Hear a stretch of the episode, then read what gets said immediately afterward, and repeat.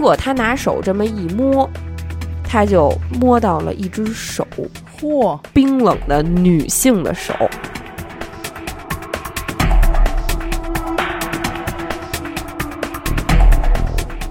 你们这不要命了！哦，这外边这动静是这会儿该出的吗？我要不拦着你们，你们这一出去可就回不来了。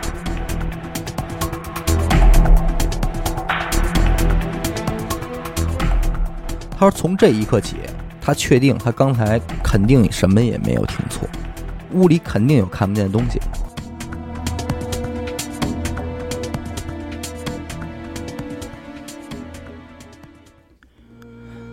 大家好，欢迎收听娱乐电台，这里是《环宇寻奇》，我是小伟。我是严的抠儿，我是廖玉仙，这个十二潭身边灵异事，。这名儿越来越长啊 名越来越长了。呃，我觉得开始之前吧，咱们还是得呃反馈一下上一期灵异大家的一个迷思，就是呃之前那个韩国的听众 嗯投的那个稿，嗯，大家好像一直都不明白为什么咱们中间录能制吓过成那能样吓成那样，就说到底是门外边到底是什拥么呀？护什么呀？因为什么呀？我不知道。那他们这么一个感受吧，让我觉得你们俩是不是也没 get 到啊？我 get 到了，我要不 get 到，我能吓成那样吗？是啊你，你说说你想的是什么？我 get 到到老胡回家好久好久，得有三四个礼拜都拿这个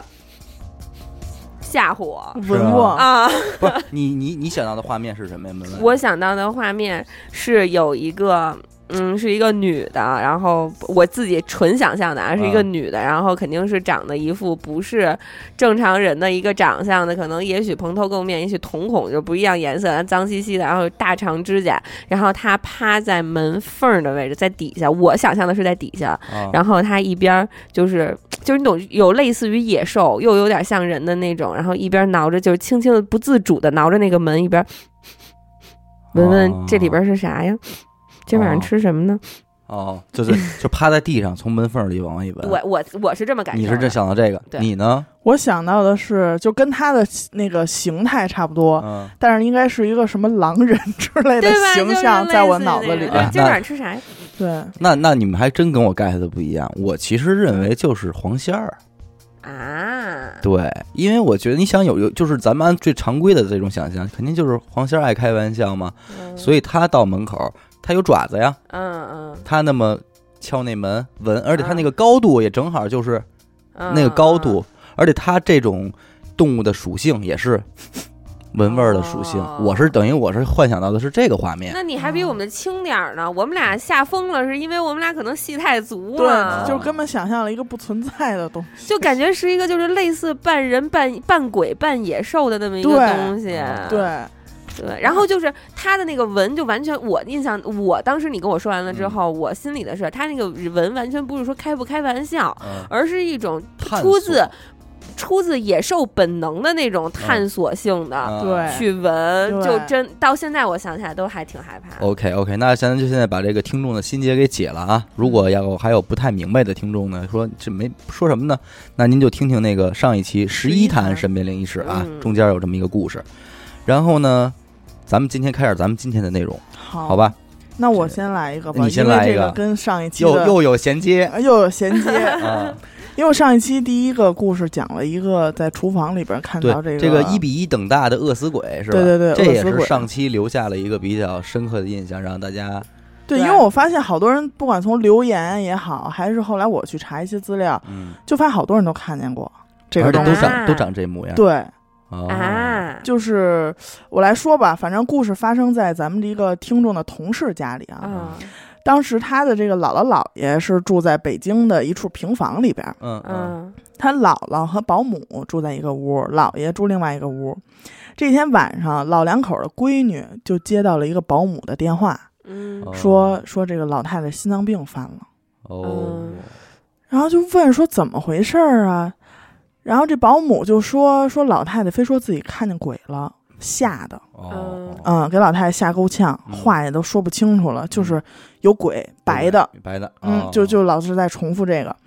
然后保姆就找了一把剪子放在那个老太太枕头底下了，避点邪，哎，后来倒也没出什么事儿。嗯第二天一早呢，然后这个这娘儿俩就赶快回姥姥家去看去了。嗯，姥姥还是不停的重复自己说看见鬼看见了，东西了，啊、白的。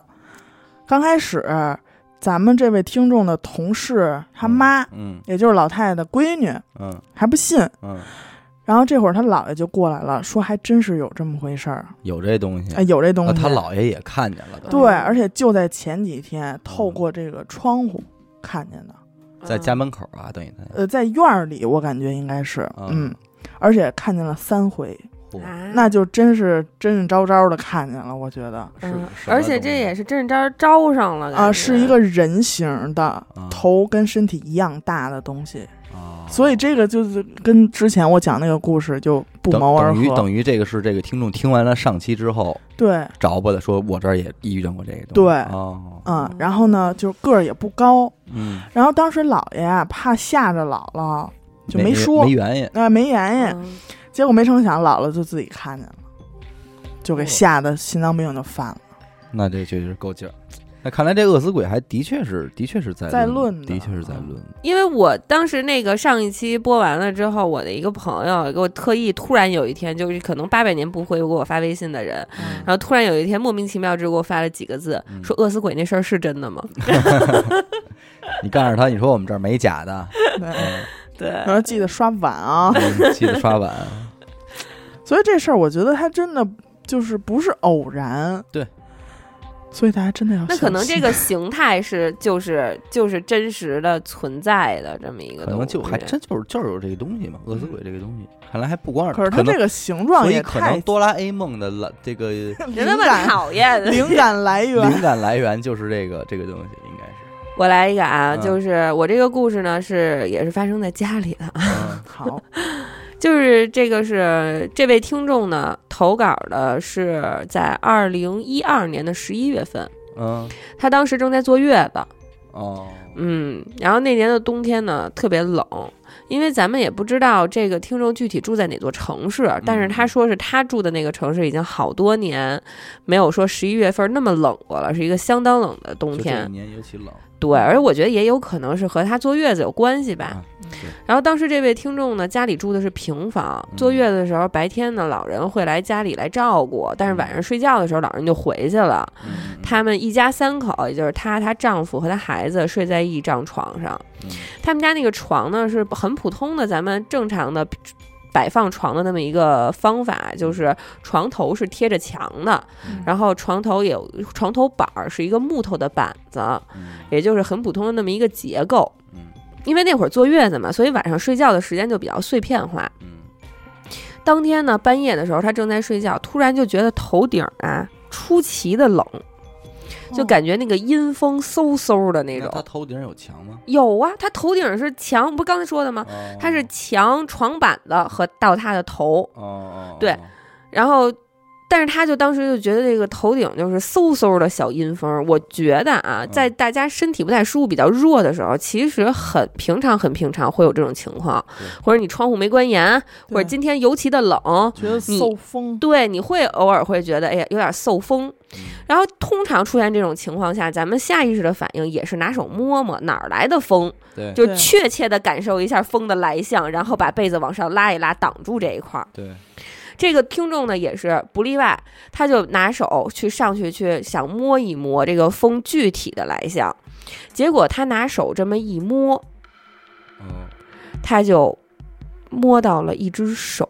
嚯握手啦握手了。 ，shake hands，对，Give 对 me five 对，就是那这是拉住你的手了。啊，然后，而且他非常非常的确定，他摸到的是一双纤细而冰冷的女性的手。我操， 那这床上就两口子加一孩子呀，摸的也对不是自个儿的， 那那那是冰洋冰洋的手，冰凉冰凉啊，哎哦冰洋冰 洋。但是当时我看到这儿的时候，我也觉得这位听众的胆子确实有点大的超纲了，你知道吗？嗯因为在他摸到这一只手的一瞬间，因为他也不能确定是不是他的幻觉，因为对太冷了嘛。于是他就没有第一时间把这个手撇开，就而还是握着握住了两三秒。漂亮。 我觉得他这个胆儿大的有点超纲了。但是，哎，你想象一下，如果是你嗯半夜抓到了这一只手，嗯，你敢松手吗？我当当然啦，我立刻松手，然后把被子蒙过头顶，告诉自己一切都是幻觉。结果在被子里呢。结果他摸了你的脸， face to face，照眼儿。哎呦喂，不是，因为我会想啊，我抓着你的手了，嗯，我万一我松手了，你手就能抓别地儿了。就我起码我这儿遏制住你了呀。那你这想多了，那这人家到时候你拉住他的手了，人家啪一耷拉，手从手腕上下来了，哦，拿着吧。哪人送你了？然后用裤衩儿攻击我。不是，这你在想，人还有另外一只手呢。 啊，对啊，就是所以这种时候就骗自己，然后你发现另外一只，手抓住了你的脚，哦，然后用舌头舔我的身体，色鬼。哎呦喂，这个这事儿，这事儿确实，但是他说这个让我想起一故事，我我我忘了，我就是还讲没讲过在咱们的节目里。嗯也是一位听众投稿，但是可能有点有点短，所以我还没说过吧，应该你说，也是一个女性听众，她怀孕了，嗯怀孕之后呢，她是在南方那种，就是咱不能说是乡下吧，但是起码人家住的是那种自建房嗯啊，然后呢，刚盖好房，然后等于把，因为他们结婚嘛，呃，那意思就是让他们小两口呢住三层去，嗯，那意思。但是结果呢，装完修，刚结完婚，装完修没多会儿，她就怀孕了。那婆婆那意思就是说，这甲醛什么的，这都是味儿，嗯你啊呀、还别着急上去了，你先住下边儿。嗯，说我挪上去，嗯，我先挪上去，我跟儿子先上去。而且，她那意思就是说，你儿子还别同床，哦，就是人家不是有的讲嘛，怀孕了你就别一块儿睡了。哦，哎，怕那什么。然后呢，这就这么着睡着。有一天晚上是怎么回事呢？西呃，这女的嗯睡着睡着觉，感觉有有人嗯从床上给她蹬下去了，啊，就就是她不绝对不是，就是她那个飞出去的距离，绝对不是自己能掉的距离对。你掉不了那么远。哎，，那是那那她那个就是她老公的爸爸没有这人，哦，就是没这个里边没提到，咱也没法揣测人家是不是呃没了是怎么着的，反正没有没有这个人物。就是说给蹬下去了，一脚给蹬飞了，刚让给吓得这姑娘赶紧抱着被窝就就上楼上了。往打那儿起，那个他妈就说：“那那你们还是住楼上吧。”说我我我还是住楼下吧，就这么着，我猜，是吧？一脚给蹬下去了，占人地儿，我的不是你，是吧？不是你该睡的地方，给踹下去了，我的对天！，有点意思。咱们这位听众啊，我没说完呢，特别勇敢，就是我就想着重表扬一下这位听众的勇敢。嗯，他不仅握住了这这只手两三秒钟，撒开手之后，他甚至因为孩子好容易刚睡着，连觉都没觉。我要是我的话，我可能就直接昏厥或者尿裤子了。给憋了，母爱上来了啊，那母爱给憋了现在这为母则刚了，直接就一声没吭，仅仅只是往她老公身上努身边挪了挪，贴着搂着她老公，就把这觉又给接着睡下去了。哎呦，然后那也是真困，对，然后呢，她自己也说，我也是这么分析这时，候她大的概老公一歪头说：“你摸我脚 干嘛哎这太他妈讨厌了！你可是胆儿大了， 你可是录了十多期灵异，你成长了你。练出来了，现在？”你就想这故事发展嘛，对吧？然后他就是他自己也这么分析，我其实也是这么想的，嗯就是他大概也是因为刚生完孩子，所以身体虚，嗯就看到了或者说触摸到了。这个过路的，因为确实后面也没有再后续发生什么事情，对对对。大概也就是一个过路的好朋友。而且咱们这儿说，其实不知道什么原因啊，其实真正遇到这种东西的，怀孕的有，嗯，但是刚生下来的女人好像还真没什么人遇到过。刚生完孩子的，对其实我觉得刚生完孩子，要按说应该很容易很很遇到这种事儿，按说是挺因为虚的你想，他不仅身体非常虚，而且就像咱们刚才说的，他睡觉的时间非常碎片化，对对他对一半儿的夜里都醒着呢，对那不说遇就遇吗？对对对对对，这个可能还是跟这个阳宅的位置有关系。要我说，嗯，谁续一个？我来一个吧。嗯，这个故事啊，发生在河北省哦石家庄井陉县，嗯嚯，够具体的啊！特别古老的一个地名。啊哦，相传这个地方啊是古代的时候天门阵的战场，哦，嗯，因此就会有很多忌讳。嗯，你比如说这个传统庙会的时候讲究唱大戏嘛，啊，但是你唱什么都行，但是唯独不能出现这两个名字，一个是杨家将，一个是包公。为什么为呀？什么呀？为什么不让唱杨家将呢？啊因为这个杨家将里就有一出啊，穆桂英大破天门阵啊、哦有这么一出，嗯。哦然后呢，就反正据说这个阵啊，还是什么这个吕洞宾摆的，反正就是神仙打架吧，也不嗯多赘述了。嗯嗯然后不为什么不能唱包公呢？嗯就是因为有一年，也是这个庙会嗯嗯唱包公戏的时候啊，嗯唱着唱着，就是所有人都看见了，台上出现了两个包公，啊，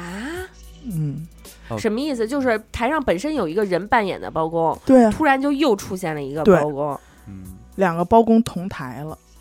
然后就把整个戏班子呀，包括台底下这些来看戏的村民都吓够呛。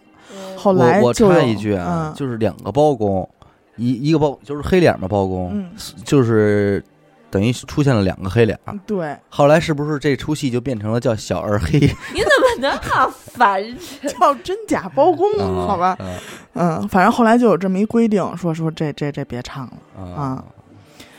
然后呢，这个故事的主人公啊叫小张儿， 小张儿也是个好名字。在这个二零一一年的夏天，嗯小张儿，咱们故事的主人公初三毕业了啊， 啊小，孩可儿撒了欢儿了，嗯嗯嗯因为他家里啊也是开饭馆儿的，嗯，爹妈平时都忙，对而且他平就是他呀，他也考上高中了，哎对也踏实了，那会儿是最放松的嘛。对，也没有作业了，嗯就答应他让他好好玩一暑假。嗯于是，这个彻底放假的小张呢，就迎来了一个肆无忌惮的暑假，嗯嗯哼不是去网吧，就是台球，要不然就是跟朋友去喝酒。嗯嗯呃，经常呢就是晚回家，有时候就根本不回家那种。嗯，这一天呢，像往常一样，到了这个九十点钟，嗯刚跟一个朋友喝完酒的小张儿、嗯决定，俩人一块儿去台球厅嗯打会儿台球去。嗯，啊，那也是常规活动呗。，对，他们就去了一个临街的地下台球厅。嗯嗯但是这条街可不是一般那种小胡同七拐八绕那种，这是一个主马干路主马干路道嗯嗯啊，嗯挺宽的那种主干道。嗯嗯而且这时候台球厅里正是人多的时候。嗯嗯到了这个十一点多钟的时候，原本就是突然就是反正挺嘈杂的这个台球厅啊，嗯就慢慢变得安静了，嗯，就大家也都停了。嗯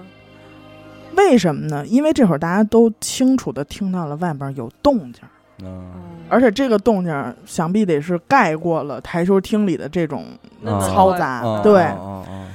大家都停下来仔细听，大家都停下来了。对，不光是都他停听下见来了嗯，发现是这个马蹄声混合着这个铃铛，还有这种咯噔咯噔，但是我理解应该是嘎噔儿嘎噔儿的那这种声音，嗯啊嗯就像是这个咱们看古装剧里边啊，嗯这种马车行驶发出来的动静，哦，而且这么听着吧，还不像是一辆马车，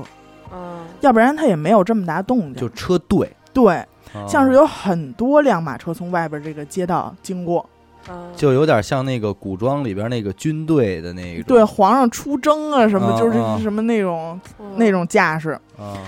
台球厅里这帮人就开始议论开了，说嗯这什么声儿啊，什么嗯动静啊，干嘛呢？这是嗯嗯嗯这会儿有有几个好热闹的小伙子，嗯二十郎当岁的，嗯，说话间就抬腿就要往外走，看看上去去就嗯看得看去瞅瞅去，嗯你知道吗？嗯嗯就想看看这热闹，嗯看看是不是哪剧组拍戏呢？啊，对啊怎么还挺天真？哎，然后就在他们刚走到吧台附近的时候，嗯嗯一把就被这个台球厅的老板娘给拦了。哦，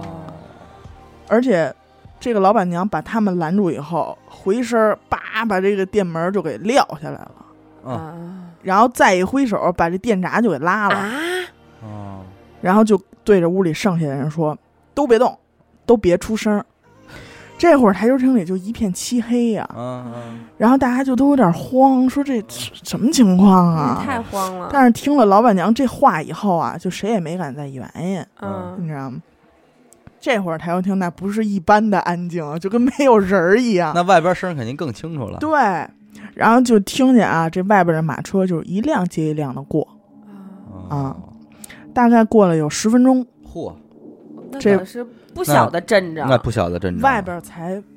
渐渐的没声儿了啊啊。老板娘这才把这个电闸给合上，啊嗯冲着刚才拦下那几个小伙子啊啊就急了，嗯哦，就说你们这不要命了。哦说这外边这动静是这会儿该出的吗？哦哦，说我要不拦着你们，你们这一出去可就回不来了啊啊嗯啊，就上车了。啊！说你大晚上不好好在家待着， 你开什么台球？那你开什么门儿？你就就直接给训了啊，给这几个人。嗯说完呢，就对着剩下的人说：“关门了啊，啊台费也不要了，你们赶紧走吧，都滚蛋吧。啊，都都都走吧。啊，”小张他们俩一看这情况啊，那没办法，也就回家呗，家走吧回家走呗。啊，正好俩人还住一村儿。嗯嗯嗯他朋友啊骑摩托来的，嗯所以想当然他俩就骑摩托车一块儿回家。嗯 嗯而且有了刚才这个事儿吧，嗯，俩人就说说也别瞎玩抄儿去抄近道儿，嗯走小路了。绕大大道。，哎，一致决定还是走大路吧。就虽然远一点啊，嗯但起码还有个路灯什么的，对，亮堂点儿。对。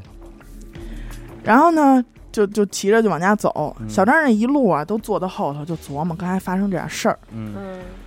然后就突然感觉这个车速慢下来了。他朋友一回头，嗯，压低了声音跟他说一句：“说你看区政府门口那路灯底下。”嗯小张听了以后，就赶快往他朋友说这方向看，就看见前边两三百米远的那个，就是那个区政府的门口了。嗯啊，那个路灯底下停着一辆马车，一辆一辆，嗯，而且因为这个区政府门口的路灯就挺亮的，嗯所以就是两三百米的这个距离也能看得很清楚。嗯，那是啊他们能看见有一匹白马，嗯后边拉了一个这种带顶儿的木质的那种车厢，嗯就是咱们古装剧里边看过的那种马马车车的那种、哦那种那种构造。车厢的前头啊，就是那个帘儿那儿嗯是一块红色的布，嗯嗯哦，一块红帘子。然而这个这个马车上也没有车夫，嗯嗯，就这么一辆孤零零的这个马车就停在路灯底下就在那儿停，着哎，而且最奇怪的是，这个白马呀、就定在那儿一动也嗯不动，哦，就像是纸糊的一样。哦，就没有那种甩一甩嗯哎，啊，哦对，没有个低头啊，什么嗯撂了蹄子什么这种没有。嗯，我操！这关一键下是，这位置可在他们前面儿，对他们一会儿可得 经他们可得过，往那儿开这车。这一下俩人就有点慌了。啊，嗯毕竟你要说平时还好，但是你刚才在台球厅刚有来那么发一生出过这种马对车的这种这种动静，嗯，而且这会儿掉头可能也不是什么明嗯智的选择，也不知道去哪儿，台球不厅对老板呀也不让去了。也晚了。你想这会儿可能就得奔十二点去了，得，于是这俩人就借着点酒劲儿嗯啊，就硬着头皮往前骑。嗯，在和这辆马车几乎快要平行的时候啊，马车在他们对面，马路对面是吧？对哦，快平行的时候，虽然这个车速不慢，因为嗯你想这会儿是什么感觉？这会摩儿托逃赶紧命过的去感赶紧觉，对，可是我觉得骑过去之后更可怕那你就在后边了。啊！那还不如在前面看着点儿呢。这会儿那车速肯定是不慢哈，嗯但是。就是感觉像这种电影里的慢镜头一样了，嗯就是突然就变成这种一帧一帧的，啊就是好像那种慢放什么啊回忆什么那种感觉哈。而且，大家记住这句话，终究是好奇害死猫，嗯，又回头你知道吧？在这个经过的时候，俩人还是下意识的转了头看了一眼，嗯，就这么一眼，可就真瞧见东西了。看什么？这个预知后事如何？ 呃，不闹不闹啊！这就是看这么一眼，嗯就看见，在他们经过的时候，这个帘子，就是它不是有那侧面那种小窗嗯吗？啊对，那种小帘子就掀起来了，哦，嗯露出来的是一张女人的脸，嗯而且她借着这个路灯啊，嗯只能看清楚半张脸。嗯嗯，就是偷看他们。哎，是一张女人的脸，而且貌似很年轻，嗯还化着妆，涂着这个红嘴唇儿、红脸蛋儿。嗯嗯，但是他说了，像这是那种死人脸一样惨白惨白的，嗯眼睛呢就直勾勾的盯着他们俩人儿，就是感觉就是为了他们俩人才掀起了这个帘子。哦哦嗯他们俩都看见了这张脸，然后不知道就是不是这种肾上腺素激增的这个原因啊，嗯骑车的那个朋友就一拧油门儿嗯，也明显的感觉车一下就加速了，嗯然后他俩就一直往前骑，谁也没敢再回过头。嗯，最后呢，俩人确实是顺利的都到家了那还真不错。啊，对，但是这个小张儿发了一礼拜的烧，嘿嗯，不过后来倒也没有什么别的怪事儿发生，这个事儿呢也就这么过去了。哦，就是你感觉像不像那种，就是嘖谁就是一个待嫁的女人在等待谁来接她回家的这那种肯感定是一觉？将军的媳妇儿啊，过那么长的车队，不是，我感觉应该就是一个大户人家的小姐在等着谁来接他。迎娶她。哎，那会不会就是那种常规的死人的那种纸活的东西？那个是就是童那男童怎女，么会放在区政府门口？可莫哦非里边有人要走，等着他接他来呢？而且就即便是但是你还咱还真的得说一个你别指行吗？啊，是你指的那是一个空的座 位，我跟你说 啊，就是你像人家区政府这种地儿选址，应该还是有考究的吧？对而且再不考究，嗯，总有门卫吧？不是我的意思是，风水起码是好地儿。呃，那他今天风水是好地儿，以前是不是他也得是好地儿？也得对是。所以那不就没准这以前就是人家家门口，有可能人家在这儿出现没没毛病。有就为什么我也觉得这不是一个正常的一个活人嗯呢？就是我觉得现现在的这种化妆，嗯嗯哪有说打那种死白死白的底子，完了又红脸蛋儿吧、红嘴唇吧？对这如果不是那种恶搞，嗯，就是那这恶恶搞的成本有点大呀，就确为实就为了啊。吓唬他们俩，他们俩是谁啊呀、而且关键是你在台球厅经历过那一件事儿之后，对那一件事儿就本身非常诡异。对，他们在全体听到这个马车队的声音、车队的声音，就到老板娘关到这个车店闸、关掉这个门儿，我相信怎么也得有个三五分钟吧，因为嗯毕竟要从嘈杂的声音完全安静下来。然后再到所有人都听一会儿，再有人冲出去，怎么也我往少了说三五分钟，我可没往多说吧。嗯，他们又全体在黑暗当中等待了十分钟。嗯你自己想，这得有多少码呀？对，这得多长的车队啊！而且你在想这个老板娘的反应，对，她的人家一系列的反。人家当时应你，把人家开着店的，人家都是街面上人，这岁数人，而且人家她就是一个五六十岁的一个人。但是哎，你还记着我我曾经说过一马车，你啊我也是知道在河北。嗯，你说会不会他爸当年那哥们儿他爸看见的也是这事儿？那个什么清朝大马车，对，说啊我我看见清朝大马车什么的，这种就是我觉得属于就是那种阴兵过道吧，阴兵过道。对，嗯就我也我也是这么想的，可能就是他应该不是那种呃移驾的东西了，应该就是战战车了。战车对对，应该就是战车了。应该是天门阵嘛，这都打仗的地儿啊嗯了，对，对吧？真是，哎，那我也说一个纸活车的事儿吧。嗯嗯你这劲儿事儿是够劲儿，嗯 我缓缓。嗯这我的这个事儿呢，发生在这个听众上初中的时候，嗯他们家那个时候呢是住在北京的一片平房区，嗯嗯嗯嗯，然后呢。呃，也就是说，大杂院儿、嗯胡同里边大杂院儿这明白么一明白个那种东西，对一个地方，嗯，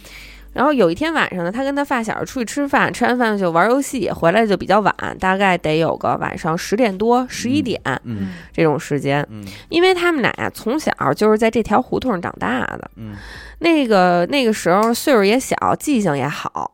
而且那个也是早年间的事儿了，所以胡同里谁家说要说买了辆大汽车都挺嗯，是牛个的物，件儿，对，是个物件儿。所以说这俩孩子呢，对胡同里的这些个车都特别的熟悉，嗯也就是说，这辆车是谁家的，那辆车是谁家的，他们俩基本上都知道。嗯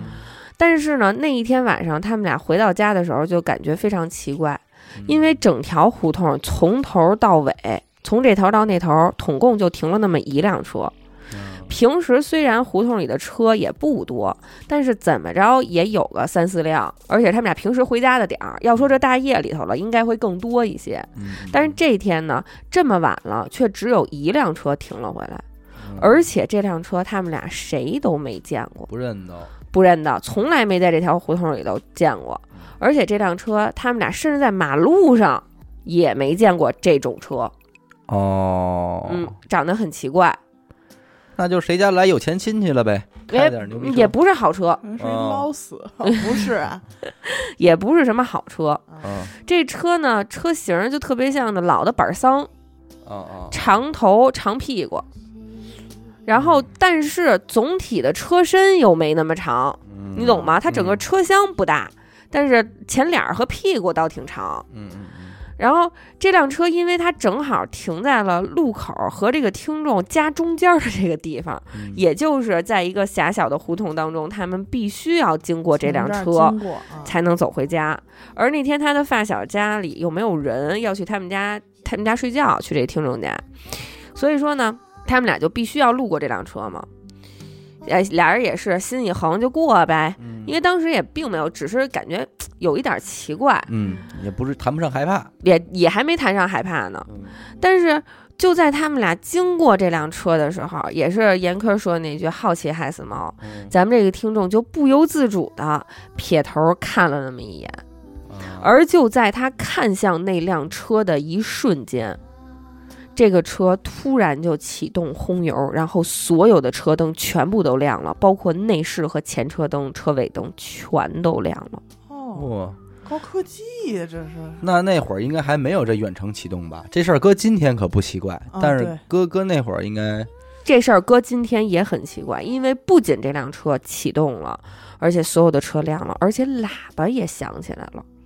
这个喇叭响还不是那种迎宾的那种，因为有的车会有有这种功能，就是你一起它嘣儿嘣儿响两下，嗯，嗯它是那种一直摁着的响，就是长鸣，嗯滴哦哦哦，那样一直摁着的响。嗯这俩孩子当时就吓疯了，撒腿就跑。嗯就你想想也不奇怪，就即便是一辆真的车嗯嗯嗯停在路边上，大半夜的，你看他一眼，他突然就这样，也够吓死谁的了，？是是嗯是不是？嗯跑回家之后呢，这奶奶就看这俩孩子慌里慌张的，就问他们俩怎么回事儿。嗯他们俩就把这事儿跟他奶奶学了一遍。嗯嗯那他奶奶就说：“不可能啊，嗯说我根本就没听着喇叭声儿啊。”嗯啊，因为你想，这胡同能有多宽？对嗯他们家就跟边儿了。你要说真的，大半夜那出来都得骂街了，是不是？对对对对，而且那种地儿应该也挺拢音的，啊，对呀、嗯，嗯他奶说，我根本就没听见喇叭声儿。说，哎，行了行了，说那个，说呼噜呼噜片儿睡不着，不不嗯吓不着， 睡不着，睡不可着爱些了。 说就让他们俩睡觉去了。嗯这俩孩子呢，结果第二天早上起来，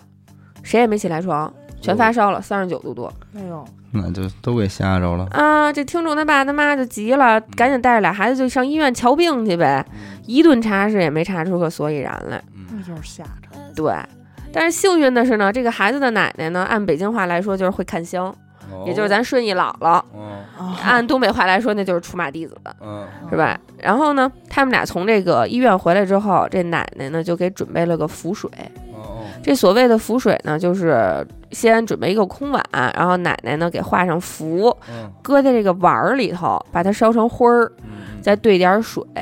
等这个灰儿啊沉淀了之后，把这水喝了。哦这俩孩子呢，把这个符水喝了，这烧当时也就退了。嚯，嗯，有点效果，烫在奶奶，那奶奶早就应该使这招儿啊！一说俩孩是子啊吓着了，躺在床上的时候，这奶奶就过来就问他俩，说你们俩开那个车有什么不对劲儿的地方吗？因为他当天回来就跟奶奶学舌了嘛，对呀，说有没有不对劲儿的地方啊？他就他就跟他奶奶说呀，说那您说这车里也没人儿，我瞅了他一眼，这车就启动了，这还不够不对劲儿吗？这还怎么不对劲儿啊？嗯他奶奶说不是，你再仔细想一想，我说的是这个车它本身有没有什么不对劲儿的地方？对，这个时候这听众的发小就说话了，嗯说我当时看那辆车的时候，这车牌子是红色儿和白色儿的，车牌子是红色儿，对，车牌子是红色儿和白色儿那的，这就完全不对了。对。嗯因为咱们正常的车车牌子是蓝底儿白字儿，嗯然后也有一些特殊的车牌子，可能是白底儿黑字儿或者黑底儿白字儿、黄底儿黑字儿，黄底儿黑字儿，哎，对这都早有。年间啊，但是这个车的车牌子是红色和白色的，因为听众没有具体的说，所以咱们也不知道到底是红底儿白字儿还是白底儿红字儿，嗯啊。但是这都不重要。嗯，后来呢，这奶奶就说说哦，就想了想若有所思的样子，说那行，那我明白了，说没事儿，你们俩赶紧好好歇着吧。嗯后来咱们这听众就一直就不明白，说为什么一说这车牌子，这奶奶就说明白了呢？嗯他就一直缠着奶奶问到底怎么回事儿，但是奶奶怎么也不说。嗯嗯直到有一次，这位听众参加了一个住在西村农村的亲戚的葬礼，那他看到了当地给过世的人嗯烧的那种纸活车，嗯他才恍然大悟，哦因为那辆车的车牌子就是红色和白色的。哦，那哦，那合着就是串门儿来了呗？那这车也涂的哎太逼真了吧？他关键是还启动了。还有哎灯，那还真是，就是说有有过世的人对，呃开开着人家那烧给他的车哦，来这个胡同看亲戚来了，串门儿来发了，现呃看见被人发现了，所以开车要走。也不一定是被人发现了呀。也就是说，也正好，然后你正好赶上人家开车走了，哦，也有可能吧？也有可能。这行，这跟那个湖边的比亚迪是不是有点有点异曲同工异曲之妙同工之妙 了？这这这这这行，哎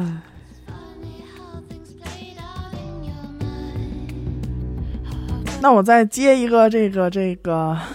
嗯亲热的故事。啊，又有又有亲又热了有，亲热的故事，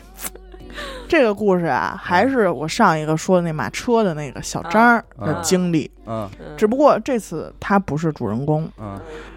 主人公是他的这个高中同学。哦前面不是说到这个初中毕业了吗？啊啊，该进入高中 了，高中了，小张儿的高中啊是一个寄宿学校嗯嗯嗯啊，住校是当地高中的一个分校，嗯学校旁边就只有一个村儿。嗯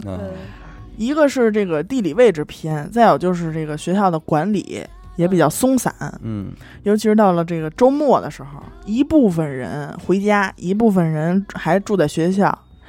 所以呢，这个夜不归宿啊，什么校外人员进出啊，嗯就是常有的事儿。嗯嗯嗯，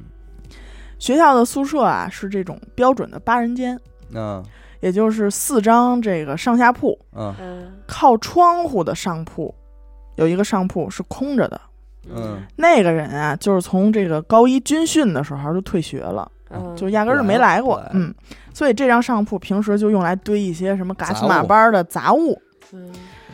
然后这张空铺的下铺嗯嗯，，就是咱们这个故事的主人公叫小什么呀？小张儿啊不是小，张而且是全宿舍唯一一个有对象的嘿小 C 啊，小 C，啊，小小 C，陈儿嗯，嗯，小崔， 小曹、小宋，小楚， 也不是啊哪儿来这么三 C，小 C 和他的女朋友从初中啊就在一起了，嗯，两个人又约好了报考同一所高中。还挺还挺浪漫，嗯，嗯但是呢，不在一个班里。嗯嗯每到周末的时候，有的人就选择去这个村儿里的开黑的这个网吧呀，嗯通宵刷夜嗯嗯嗯嗯啊。而小 C 嗯，就选择和女朋友，就不哎玩这些低级的，哎，就一起去村儿里的这个出租房啊，嗯过一过这二人世 界就玩点这有血有肉的啊 啊。啊，这个事儿就发生在高二、嗯，暑假前的一个月，哦，那是一个周日的晚上，嗯，嗯回家过周末的都应该返校回来了。对对嗯。就这样，小张儿到了宿舍以后，发现哎，宿舍里边儿除了小 C，其他人也都回来了都，到了，嗯，都到了。直到晚上快熄灯了的时候，嗯小 C 才回来。嗯宿舍里边几个人啊，还跟他打哈哈呢，还问了嗯他几句。嗯结果小 C 啊，根本没理宿舍里的任何人，嗯嗯直接躺床上就睡觉了。在接下来的一个星期里啊，小 C 都怪怪的。嗯就是他平时是一个挺外向的一个人，嗯突然就变得跟谁也不说话，嗯而且双眼无神，嗯而且宿舍里的人还发现他经常自己念念叨叨的嗯啊，好像在说什么自言自语啊，但是谁也听不清说什么呢。嗯嗯有的时候啊，叫他好几声，嗯，嗯，他才会猛的一下回过神儿来。机灵一下，哎，说怎么了？哎，反正就是老是心不在焉的一个状态。嗯嗯嗯大家也都挺关心他的，嗯问他就是说你是不是身体不舒服呀？对，他也老是说啊没没没事儿没事儿，嗯，哦，而且老师也都找他谈过话，有点魔怔了，哎，也不起作用，就是有点魔怔了。又过了一个星期，宿舍里的人啊就发现小 C 变得越来越奇怪，哦，他们发现这个小 C 用一根绳子和两个床单儿把自己这个床啊整个给围起来了，哎，就做一哦帘子，给自个儿盖上了，哎、给自个儿围起来了。嗯每天只要一回宿舍，就钻进自己这个小空间里，嗯外边的人也看不见他在里边都干什么了。嗯嗯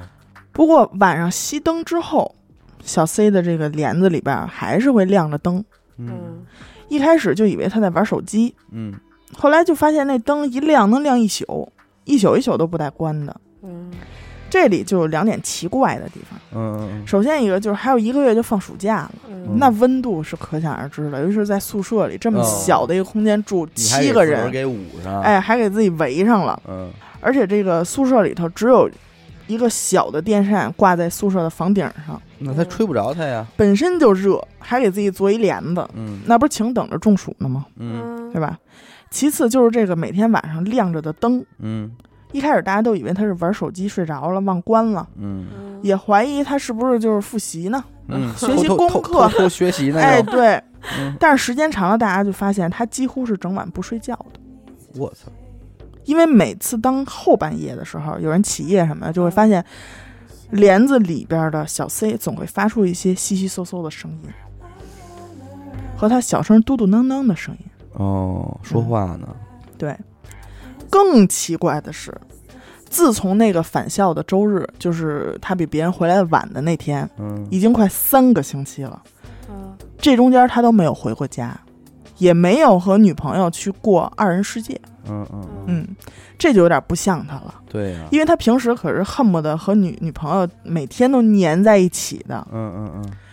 于是呢，宿舍里的人就决定去问一问小 C 的女朋友嗯，对啊，也都，认识，啊嗯，嗯，想让他去问问说小 C 到底怎么回事儿啊，怎对么啊那么奇怪？这怎么算啊？转眼就又到了周末了，嗯小 C 回家了。这周哦，为什么？是因为他接到家里的电话，让他必须回家了。嗯就是家里人知道这事儿了是吗？就反正有点奇怪，我觉得应该是老师有跟家里沟通过了啊、哦一开始他还是蛮不乐意，哦哦嗯后来他女朋友过来劝了他半天，他才同意回家的。嗯哦，就是他女朋友跟他说话，他也能那个，呃，对，就比怎么着也比别人稍微好点儿吧。嗯对，宿舍里的这些人啊，这些天被小 C 的这些一系列的举动都折腾的都有点神经兮兮的了，嗯，也都回家休息了。又到了这个周日返校的时间，大家就陆陆续续都回来了。嗯大家也都发现小 C 的床铺已经空了，啊退学了，大家就都有点纳闷儿。嗯嗯于是，在第二天这个周一的时候，老师就跟他们说了，说嗯小 C 休学了。哦，嗯真是，但是大家还是觉得特别莫名其妙有，人去问问他女朋友怎么回事儿吗？那就就莫名其妙，怎么就突然就休学了呢？周五还好好，怎么礼拜日一回来就就都都一下什么东西都没有了呢？嗯而且更奇怪的还在后头。嗯在得知了小 C 休学了之后，他的女朋友嗯也办了转学，哦嗯转回自己家当地的学校读书去了，哦，而且就再也没有联系了跟这个人。断了，嗯，然后这个事儿啊，就一直到高中毕业，嗯嗯小张儿才在一次和老师喝酒的时候得知了事情的真相。嗯，哦哦。故事呢，还要回到最初他嗯不对劲儿的那天开始。嗯嗯，就是他出去啊逛二人世界那天，哎，那不是个周日吗？前天对是一个周六。对对对，小 C 和他这个女朋友啊，俩人在啊正常应该开房去嘛，哎，在学校外边先吃点东西，嗯嗯天也刚刚有点擦黑要了黑没黑的，哎，嗯擦黑儿了。这个小 C 啊，就嗯突然啊，兴致到了，兴致到了，嗯，就想和女朋 友 啊亲热亲热亲热亲热就 想亲热，亲热亲热，开心开心啊。但是当时啊，就是囊中羞涩哦，啊，嗯也是遇到这个问一题。分钱难倒了英雄汉哎，去开房的话，啊费用还是有点高。哦，嗯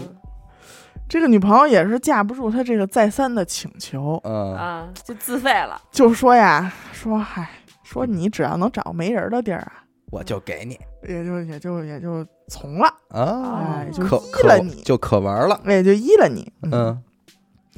没想到啊，俩人找来找去啊， 竟然找到了村儿里的一个祠堂。哎，你说这俩孩子 呀，真是行行行，而且这都是后来小 C 的这个女朋友啊，啊，在家长的就是逼问问下才说才招招的招的事啊情，。哎，这小 C 家里人一听啊，哇这绝对是碰着脏东西了，那就甭问了，甭问了。那他妈祠堂是什么地儿啊？对呀、人家家族啊那儿都跟那儿歇着呢，哎你呦说您俩人进去，说赶紧吧，嗯休学吧。嗯就没啦，对，然后当时这个小 C 的家里人和这个班主任啊、嗯一块儿到他宿舍，不收拾东西去吗？嗯嗯嗯嗯把这个床上他自己做那帘子这么一拉开，嗯嗯发现他这个床铺嗯的墙上，嗯还有这个床，反正一切的地方吧，全都贴满了这种用红笔写写画画的纸，嗯，而且大部分都是看不懂的，嗯就像那种鬼画符一样。嗯嗯嚯唯一能看懂的就是一张红笔画的八卦图，嚯嗯哎，自个儿给画出来了，还贴墙上了。就这样的这么一个场景啊，就把当时所有人都吓一跳，那肯定的呀，而且就赶紧七手八脚就把这些东西全给扯下来了，嗯而且就是给烧了，嗯，给做了一个这样的处理。这个故事到这儿基本就结束了，哎啊呀这个这个故事可有点让我觉得没听完啊！嗯而且毕了业之后，就包括这次这件事儿，不是小张和班主任喝酒的时候知道俩人聊的吗？嗯在这个这一段时间嗯以后不知道啊，嗯就反正在这段时间里边，没有人在跟小 C 有个任何联系。，对，没有人联系得到他。那你说他在祠堂啊？亲热，你想知道人亲家啊？俩人是怎么玩的？ 不是不是不是不是，我想知道他招的是谁，然后他就你是知道什么叫祠堂嗯吗？我知道什么叫啊祠堂，那他还用着招谁呀？都在那儿等，都。在那儿呢。招太多人了。对对啊你这给我们这一家子，你是上我们家这儿干嘛来了？而且我分析，他表这种演村儿啊，嗯，可能就是一个大户的那种对，村那儿，肯定啊，肯小定户都儿是应一该哎个姓儿，对，然后都是一大家子，慢慢繁衍、繁衍、繁衍，变成一个村儿的那种。所以他们有一个公共的祠堂，就是所有人的祖先，这个村儿里所有人再往上倒多少辈儿的祖先，就是都是祖宗们，灵位都会在这儿供奉。这才是祠堂呢。他上人那儿给人家玩这个去，你那说这孩子呀， 实在是太爱玩了，太贪玩儿，贪玩贪玩蓝月，哎真蓝是月，真是贪玩蓝月。我我这儿他说这个，我也给你讲一瞎玩儿的事儿哎吧。你们怎么都那么哎呦喂，下回能不能不给我安排这种亲热的戏份？ 我真是说的，我真是呃，我都脸红了。说的那么期 待是吧？哎，真别瞎玩儿，真的。咱们咱们这位听众啊，是一个天津人嗯啊，今年是三十二岁。人家在这个投稿开始的就说了，说我以人格担保嗯啊，说今所天说的句句哎是实情。今天这故事就是发生在我们家里的这个真实事件，哦，哎，就是说以人格人格担保，然后整个事情呢是围绕着他姥姥家的这几个姨嗯发生的，说白了就是他妈妈娘家的事儿啊。嗯娘家的姐们儿们，故事发生的时候啊，他当时也就是四岁左右，嗯，那他今年三十二岁，咱倒推的话，二十八年，也就是说差不多就是一九九一年，嗯就这个时候啊，属羊，呃，叔不是 他四岁我知那道一 年，他四岁，谢谢啊。对于这件事儿啊，他自己已经其实本身没有什么记忆了，嗯对就是他他他小小嗯，他这都是他多年以后啊，听他这个三姨家的这个哥哥给嗯他讲的，他才知道的这个事儿。啊，嗯，因为呢，他妈这个娘家这姐儿几个啊，岁数相差比较大，嗯就不是那哦种踩着肩膀下来的。嗯然后他妈又最小，嗯所以到了他这辈儿也是一样，嗯，他啊和他哥哥姐姐们岁数差的也比较大。嗯当年他是四岁，但是他三姨家这个哥哥已经十八九了，都快差出一辈儿人了，哎，这就这么一一个距离了。嗯，那十八九这就算是一个大人了，嗯，所以就当时这么着，他给他讲这个当年的事儿。嗯那在他小时候这个时候呢，就天津市啊也处在一一个那个大量的这个平房搬楼房以这么一个时期。人们说打平房那字儿，我就耐我就耐你， 哎，对，哎，城市城市发展嘛，那这一个期间呢，他二姨家啊嗯就搬到了现在这个天津市河东区万新村关云中里这个地方，哎呦嗯，这么详细，详细挺详细。当然了，咱们听众这一家子呢，也就搬到了这个那个那个位置去啊。嗯他说万新村这个地方啊，早先是分为这个道地，也就是田地、庄稼地这种，啊嗯还有就是那种荒地、烂坟圈子，嗯你知道吧？但是你这一盖楼房呢，那肯定就是一扫平，嗯哪儿哪儿你都得盖，对对吧？他们家这个楼处在的位置呢，是原先是道地的那个部分，嗯，就是庄稼地盖起来的，而他二姨家那个位置呢，就处在是那种荒地、坟圈子，坟圈子盖起来的那个地儿，你嗯知道吧？他小时候那会儿说，每一次去他二姨家，就嚷嚷着说害怕嗯这孩子，你知道吧，总觉得说这个楼道里就是死气沉沉的，而且一到晚上，这个楼下也没人影儿，嗯就是黑漆漆的一片那种。嗯你知道吧？二姨家呢是两个儿子一个闺女，嗯大儿子跟大闺女那会儿都上班了，嗯然后小儿子是上初中呢，嗯哦还上高中呢，那反正这么一个年纪啊。那会儿他这个大表哥呀，也就是说他二姨家这个大孩子嗯大表哥，有个二十多岁，这嗯种嗯刚开始上班嘛。那这个岁数的男孩呢，就是很自然的就处了一个对象嗯啊哦，这谈恋爱了，也差不多这个岁数的，家里人也都比较鼓励的那种状态嘛。嗯那那会儿呢，也不像是今天，是吧？有这么多的娱乐场所，那你这年轻人搞对象，是吧？就搞亲热，哎，就老觉得这个小树林儿不错，你知道嗯就吧得？找那没人儿的地哎，儿，就喜欢小树林儿，反正就是俩人就是没事儿就爱去这小树林儿里啊，就溜达溜达，啊反正哪儿哪儿黑奔哪儿去，哦，嗯哎，就谈恋爱嘛。嗯还有一个前提是什么呢？这个大表哥呀，打小身体也不是特别好啊，他是遗传了他二姨这个心脏病，哦，所以就是也有点这个身子弱，啊底子不好，对，咱现在小小总结一下啊，大表哥身子弱，嗯还老爱趁天黑去这个小树树林儿儿，，而这小树林儿原来呢是是一乱烂坟坟圈岗 子啊，嗨这就是目前这点信息 啊，你你就品吧啊，嗯。出事儿的这天呢，大表哥骑自行车回家啊，也不知道这路上是发生什么事儿了。嗯到了楼下呢，就说什么也不敢上楼了嗯啊，不上楼了，自己推着扶着自行车站在楼下喊他爸。嗯非得让他爸下楼接他来。嗯，那你按理说这也是大小伙挺大小伙子了，这不对应啊该的呀，对吧？血气方刚的，回了家问他说怎么回事儿啊，他也不说，啊，就说自己就是骑自行车回来的时候就吓着了嗯啊，就说吓着了。你说你怎么吓着了呢？也说不清楚，就稀嗯里糊涂的，就这情况。但是打这天开始啊，这家里就不消停了。这大表哥原来是一个什么人啊？是一个性格非常好的人，嗯，对吧嗯？脾气秉性也是特老实，因为他本来身子就是弱嘛，嗯，所以这人也没有那么大的气性，嗯，就是跟谁都是那种乐呵呵的，是那和和气哎气和和气气的。但是自从下周的这天开始，这性格就变了，嗯就变得暴躁易怒。嗯啊这一家子不管是谁，逮谁跟谁打，逮谁跟谁吵，嗯就闹，不讲理了。这人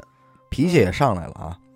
而且还不是一般的打，嗯是那种能动菜刀的级别嗯嚯，啊，就性性情格大大变性情大变，就弄得这个邻居什么的，就隔三差五就得报警，说这对门又打架了，就到这级别程度，你知道吧？？嗯那与此同时呢，还有一个邪事儿也开始出现了，就是也是从他大表哥被吓到这个那天晚上开始啊，他二姨晚上睡觉的时候呢，就老听见说在自己家这屋里啊，有这个女人那个高跟鞋的声音，咯噔嗯嘎噔儿嘎噔儿的咯噔，啊，这么来回在这屋里溜达。嗯嗯完了有一天呢，这二姨夜里边起夜上厕所，嗯经过这个大表哥这屋的时候，这大表哥这屋门没关嗯啊，他经过这屋的时候，就往这屋里一瞟，嗯说看见他这屋里这个白墙上啊嗯，靠近衣架的位置，有一个这个月光映出来这个一个女人的侧身的轮廓，哇，跟那儿站着呢，嗯知道吧？而且还能特清楚的看出这女人是盘着头、盘着头发的那种，就嗯大概其长相什么样的。这一下给二姨也吓坏了嘛，嗯因为之前咱说了，其实二姨身体也不好，嗯啊也是这心脏病的底子，她胆儿胆儿不大呀，可是你说归说，这回他真见着她真了呀，见着了呀，对啊呀，嗯，而且这听听也听见了，是也看见了，对对吧啊这是砸瓷实了，嗯这回是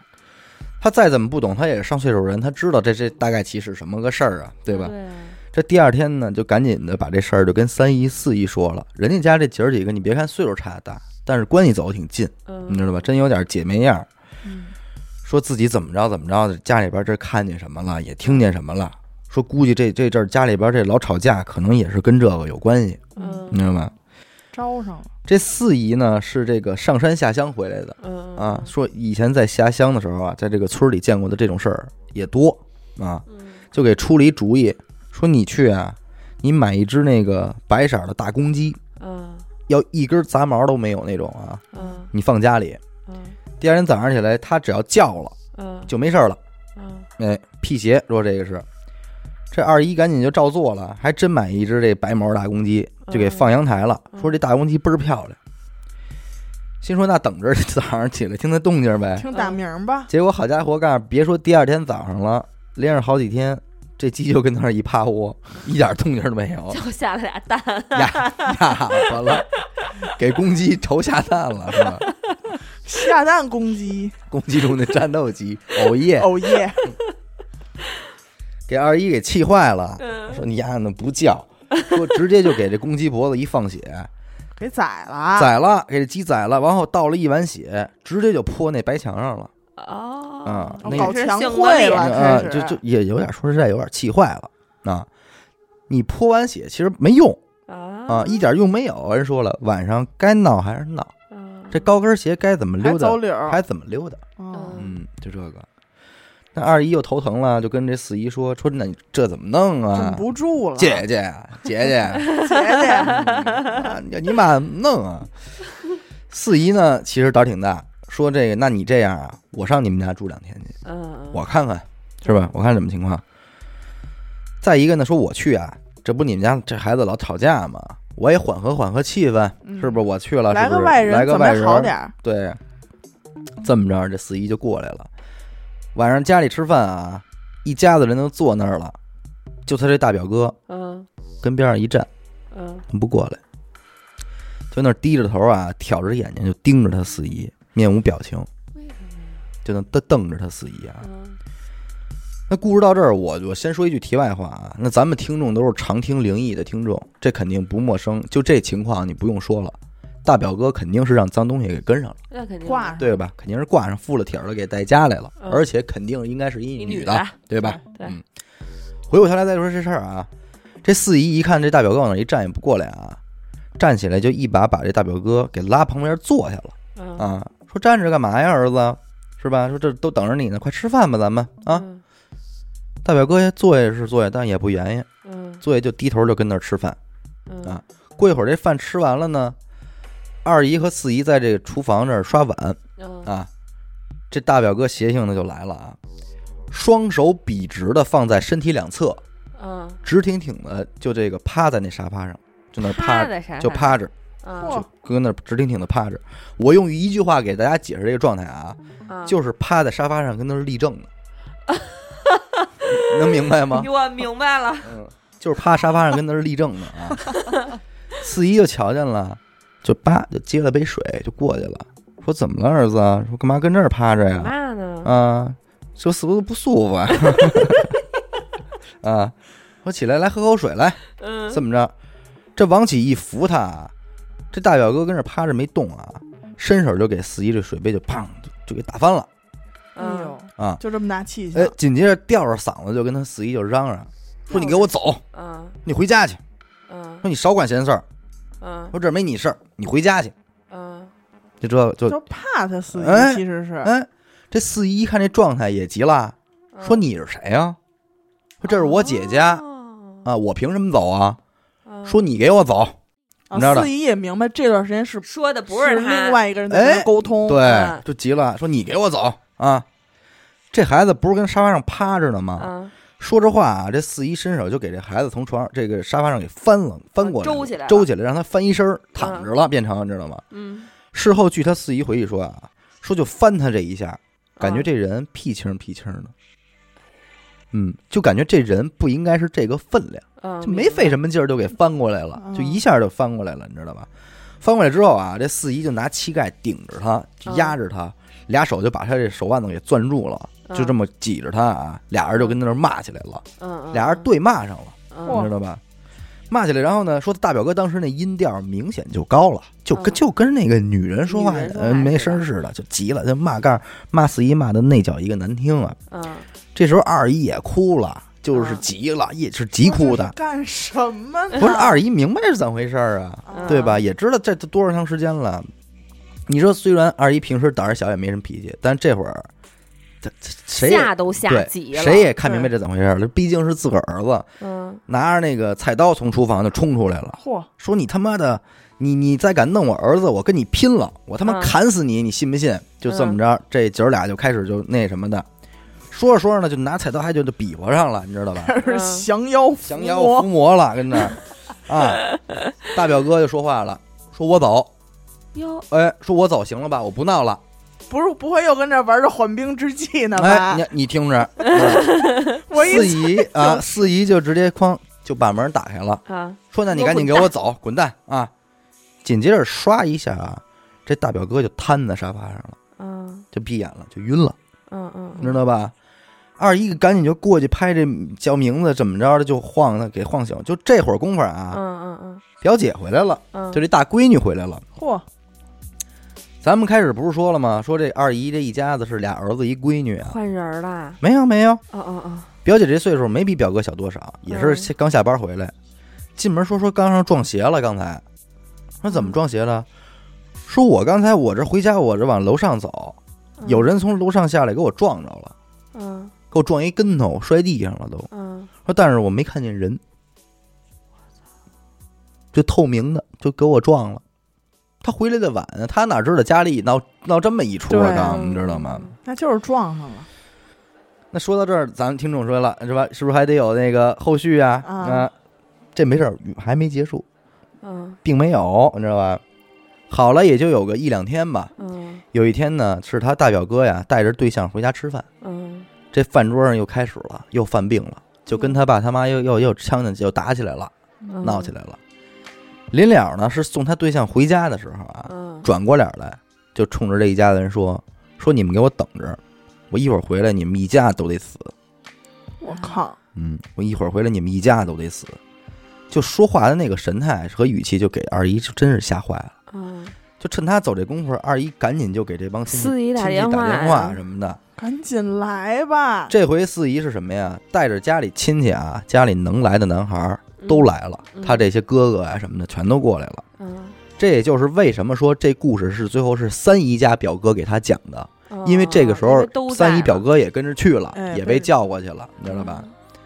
当时情况是这样啊，四姨和二姨就这些姨字辈儿的学员啊，啊姨字辈儿的在屋里等着，嗯？小辈儿的呢，表字辈儿哎的，哎表字辈儿的，哥孩子们、儿子们啊、啊小子们，在这楼道门口等着。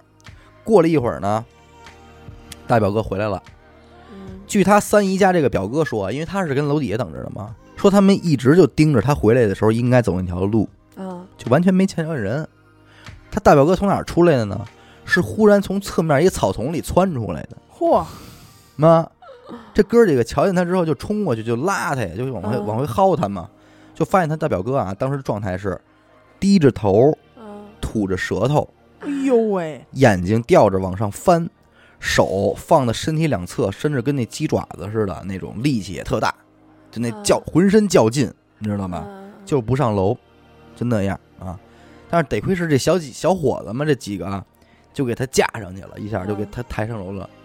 三那个三姨家这表哥说了，说抬上他给我给他他弄上去，真给大家伙儿累坏了，嗯这累够呛，你知道吗？一进屋来说话了，而且就直这回就一说话，直接就是一女人声了，嗯说我要你们一家死，我就让你们一家都得死啊、啊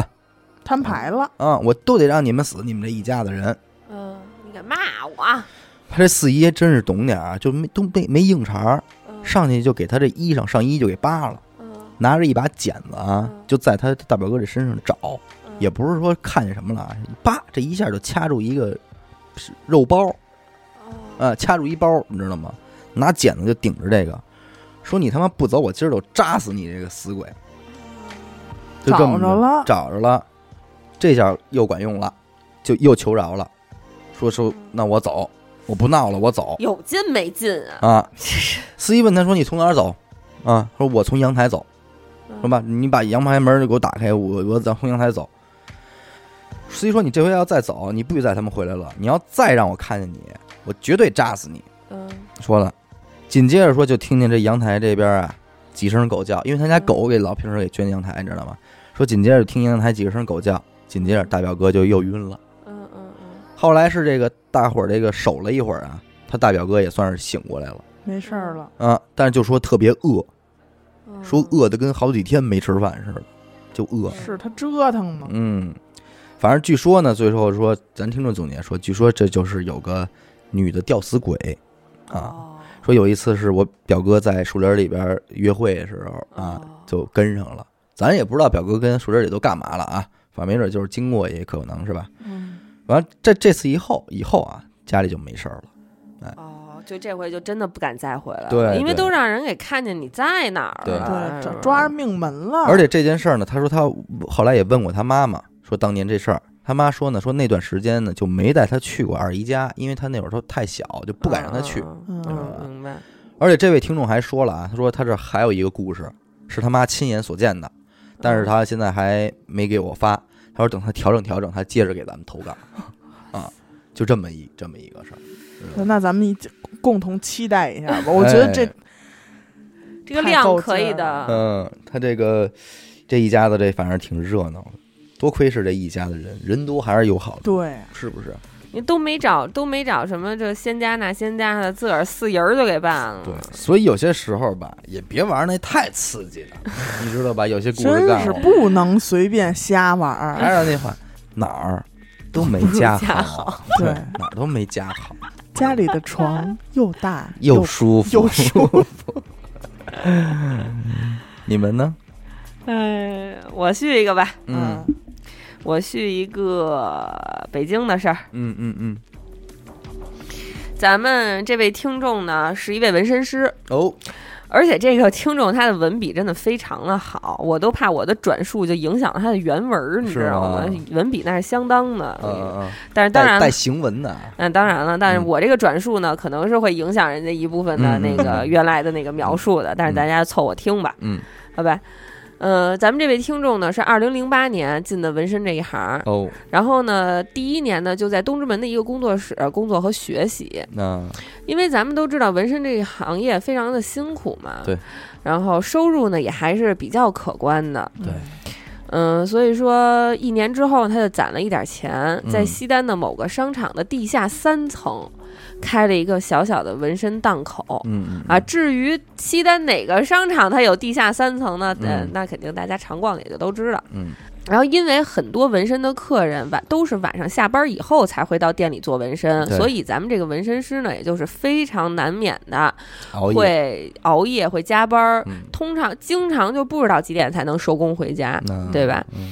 但是咱们这个听众选择的这个商场就有一个非常重要的这么一个原因，嗯，也就是是因为这个商场它是可以拉晚儿的，哦，就是说这个商户你几点关门都可以，嗯嗯如果实在太晚了的话，你彻夜工作或者甚至住在店里那都是可以的。嗯嗯这样的话，也就非常适合开这个纹身店了。嗯嗯嗯那时间一晃呢，就过了两年，嗯在二零零二零一一年的夏天，嗯有一天晚上八点来钟，店里呢来了一个姑娘，它是要遮盖大臂上的一个旧纹身。哦，对，咱们对纹身稍有了解的人都知道，这个遮盖呀、啊首先它不太好设计，而且呢，嗯它一定会比原来的纹身面积至少要大出个两三倍，对嗯对吧？所以他当时一看是这么一活儿，他也一下也就明白了，说嗯今天呀肯定是回不了家了。嗯然后呢，把这个纹身的工准备工作给做好了之后，嗯这俩人呢就兵分两路，他就跟这个客人说：“说你呀、趁着这商场还没关门呢，你赶紧买方便面去。嗯，然后呢，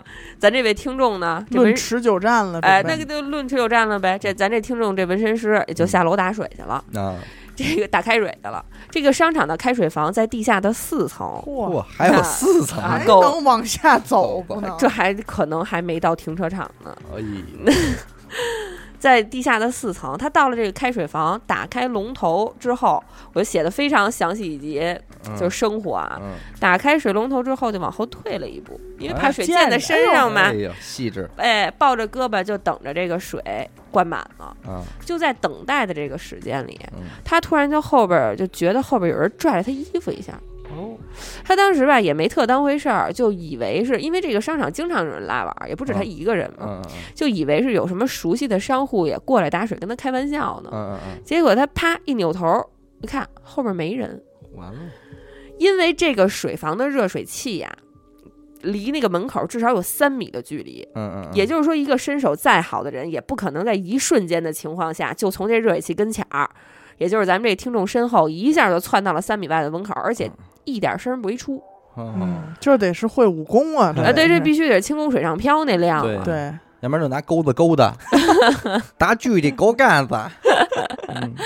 因为当时啊，被拽衣服的这个感觉确实是太真实了，嗯嗯，所以咱们这个听众呢，当时头皮就麻了，嗯，就想赶紧走，也顾不上那水壶满不满了，赶紧说拎上那个，就想关上水龙头，拎上水壶就赶紧跑。嗯但是就在他伸手关水龙头的一瞬间，嗯，突然就从这水箱后面钻出来了一只大灰耗子。哎呦，这个耗子有多大呢？肯定它是比花鸟鱼虫里边最大号的大耗子还得再大出那么一两个号来，哦呃，是很大的，就一看就比正常的耗子要大，一看就是一金班儿，而且这个耗子它当时是站在地上的。有，哦，也就是它两条腿站在地上，两条腿搭在胸前，以一个耗子很难做到的姿态，那么站在那儿，又立嗯因为正了，又哎大家都知道，耗子是一个类似枣核一样的身体，对，对吧？能他站稳可不容易，对，它可不像说黄爷爷对那么灵巧。嗯对，这耗子要说能站在那儿，可是不太不太简单的。嗯嗯嗯对，除非是精灵鼠小弟嘛，对嗯然后呢，它就两条腿搭在胸前那么站着，就直勾勾的盯着咱们这个听众照眼儿了，啊。咱这听众也是胆儿大，当时呢心里也没害怕，嗯人家心里想的是行了，破案了。嗯，知道谁得吃拽的我了，知道谁拽的我了？刚才拽我的这人啊，十有八九就是这耗子。嗯说这耗子要么呀就是想跟我开一玩笑，嗯，要么呢就是想趁我回头的时候偷偷的从这水箱后面溜走。权衡了一下，他觉得第二种可能性更大，因嗯为耗子耗子没人逗逗他呗，对也也不大现实。对对对，但是呢，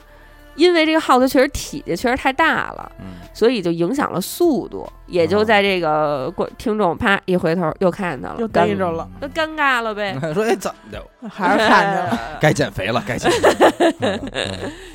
就呃尴尬了。嗯所以想了想呢，也不管是不是自己猜测的这样了，嗯但是至少这么大的耗子，它应该不是什么俗物。嗯嗯，于是呢，咱们这位听众就非常机智的原地立正，给这位耗爷鞠了一躬。哦嘿，规矩规矩矩规矩规矩，嗯鞠完这一躬之后呢，你别说这耗子还真有点灵性，嗯，特别给面子，前脚一落地儿，扭哒扭哒就走了。哎呦，哎，因说为 好孩子是吧？说好孩 不是子，这耗子可能心想，早说都是自己人 嘛，嗯对，知道认你啊得啊，知道你懂这事儿，我还拽你干哈？就是懂规矩，对，因为咱们都知道这个狐黄长蟒灰嘛，就是对咱们说的仙家。对灰也就是耗子，对吧？嗯它在仙家里也是占一号的对。类似于这种有灵性的动物和人类产生这种类似人与人之间互动的这种故事，咱们在灵异节目里讲的也非常多了，对对对吧？相信咱们的听众也是非常的熟悉了。嗯，嗯所以说，嗯、也就是说，咱们如果在路上，或者说在什么情境下嗯遇到了这种，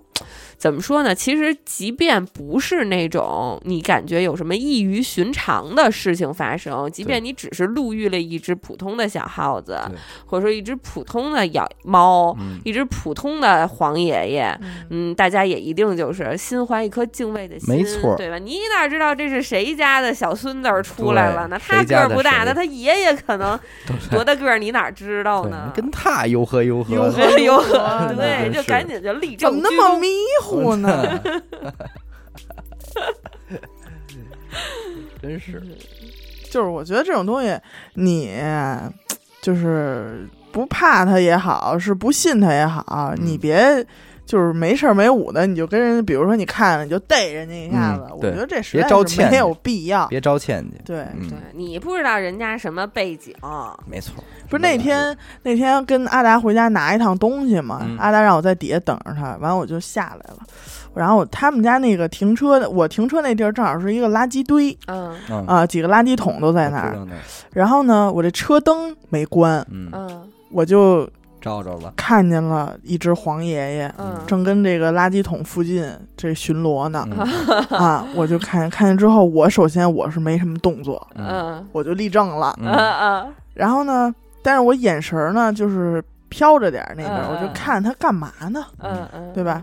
然后人家也就是很普通的，就是出来转悠转悠。嗯嗯嗯，嗓然后我呢，在他这个没有在意我的时候，哎，我就赶快把车灯关了，嗯嗯嗯嗯哎，就别晃着人家别晃着嘛，人家嗯对吧？对对对啊、人家出来也都是挺那个秘密的，啊嗯嗯对。然后我也就就听那边喊：“把灯给我 开开！”就是说借点亮，你给我关上。嗯，讨厌劲儿了。嗯，哎哎，听娱乐电台新节目了吗？昨儿夜里刚上的，太逗了，就那 Amanda 啊。这不是上周的节目吗？我早听过了。你看啊，新节目是这个，啊，死狗又来了，我怎么不知道啊？我买了娱乐电台的粉丝会员呀、节目抢先听。是吗？在哪儿弄的呀？给我也来一个。这事儿啊，我还真不方便在这儿告诉你。你呀、关注他们的微信公众号“一乐 FM” 就全明白了。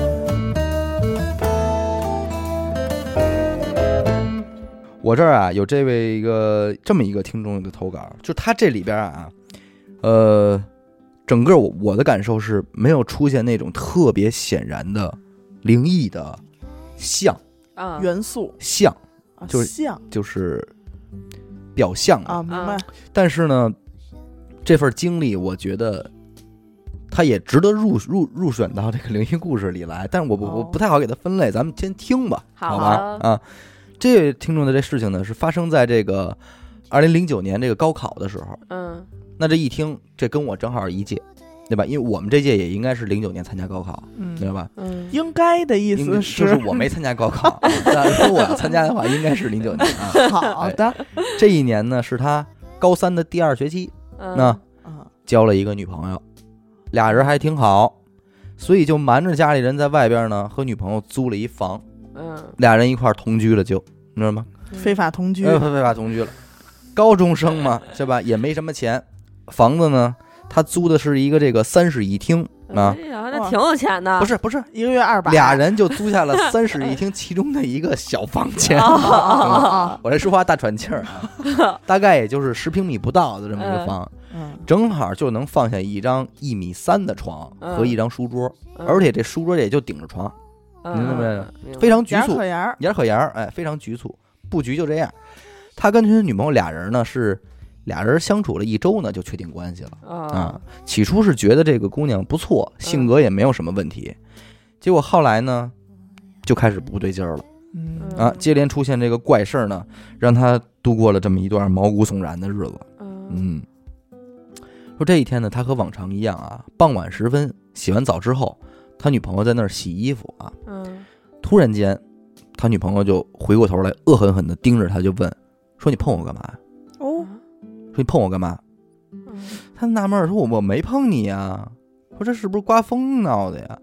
他女朋友说：“就是你碰我来着，说我刚才感觉了有人抓我这小腿肚子一把。”他这一听，他鸡皮疙瘩就起来了，因为他说：“我碰没碰，我心里我肯定知道啊，嗯对吧？这闹着玩儿，我要是闹了，我也得知道啊，是不是？嗯对吧？屋里就我们俩人，但是我确实没碰他呀。对，那他们租的这个房子呢，房顶上有这个天台，嗯你知道吧？？这个平时你可以晾晾衣服什么都在这儿。洗完衣服呢，俩人就上这个天台就晾衣服来了。嗯他说我们俩到了天台之后啊，正好赶上这个日落啊哦，晚霞在远处特别漂亮，景色美特景哎景色特美。他女朋友一下呢就给他抱住了嗯，啊，状态也很深情。嗯他一琢磨，那就是这浪漫劲儿上来了呗，他也嗯投入投入，俩人就就爱情爱情是吧？就亲热亲热，亲热，结果还没来及高兴呢，他女朋友突然就冷笑着啊，趴在他耳边儿说：“你说我们现在就这样跳下去怎么样？”嗯听众心说：“这这可是五楼，这不是疯了吗？”嗯自己这心里这膈应劲儿都上来了，你知道吗？嗯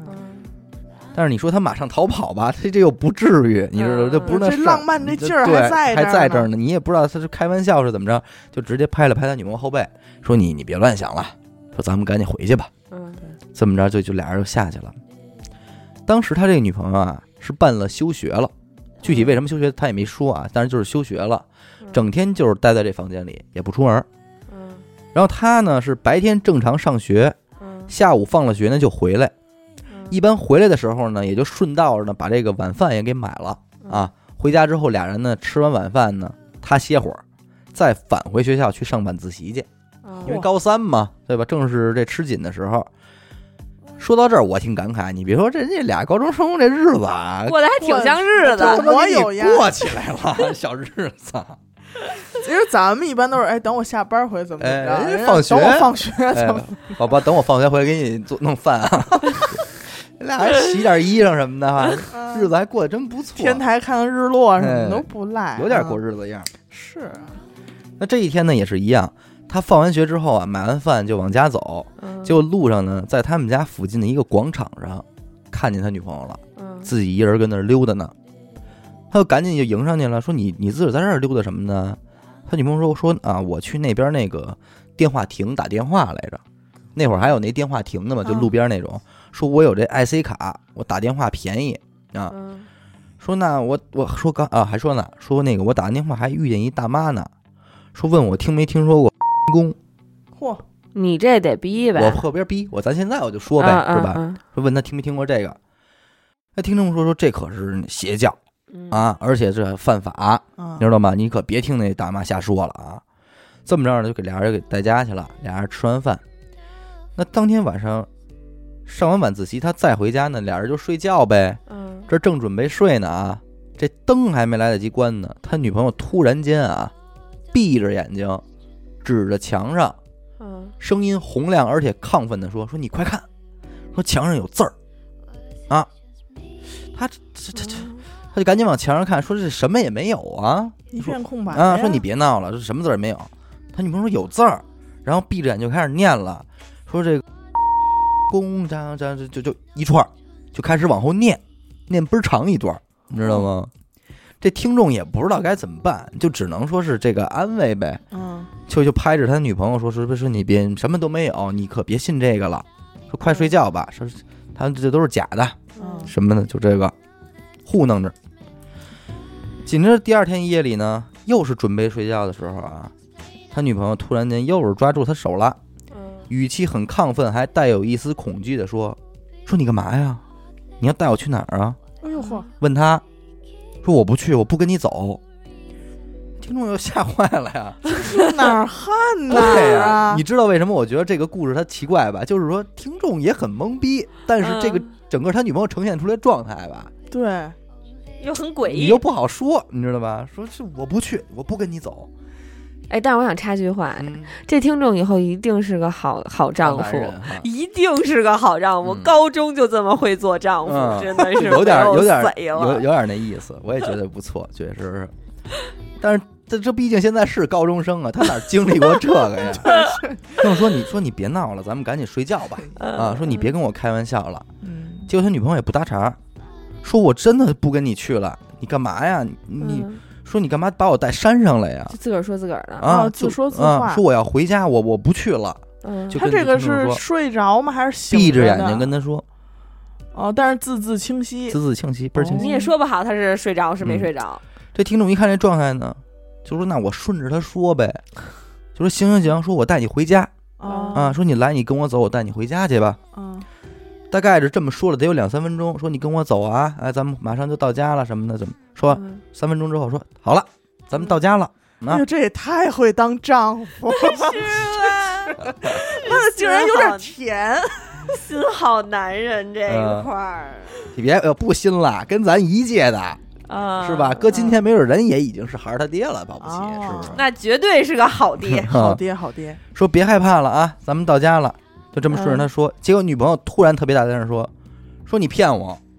说咱们根本就没回家，咱还在原地呢，根本就没走，你别骗我了。嗯”他一看这情况呢，说也也说不上来是害怕还是烦了啊，嗯就使劲儿开始摇晃他女朋友。嗯啊，摇着摇着呢，他他他这女朋友突然就打了一个冷战，嗯，然后就睁开眼睛了，就问他说：“是怎么了？”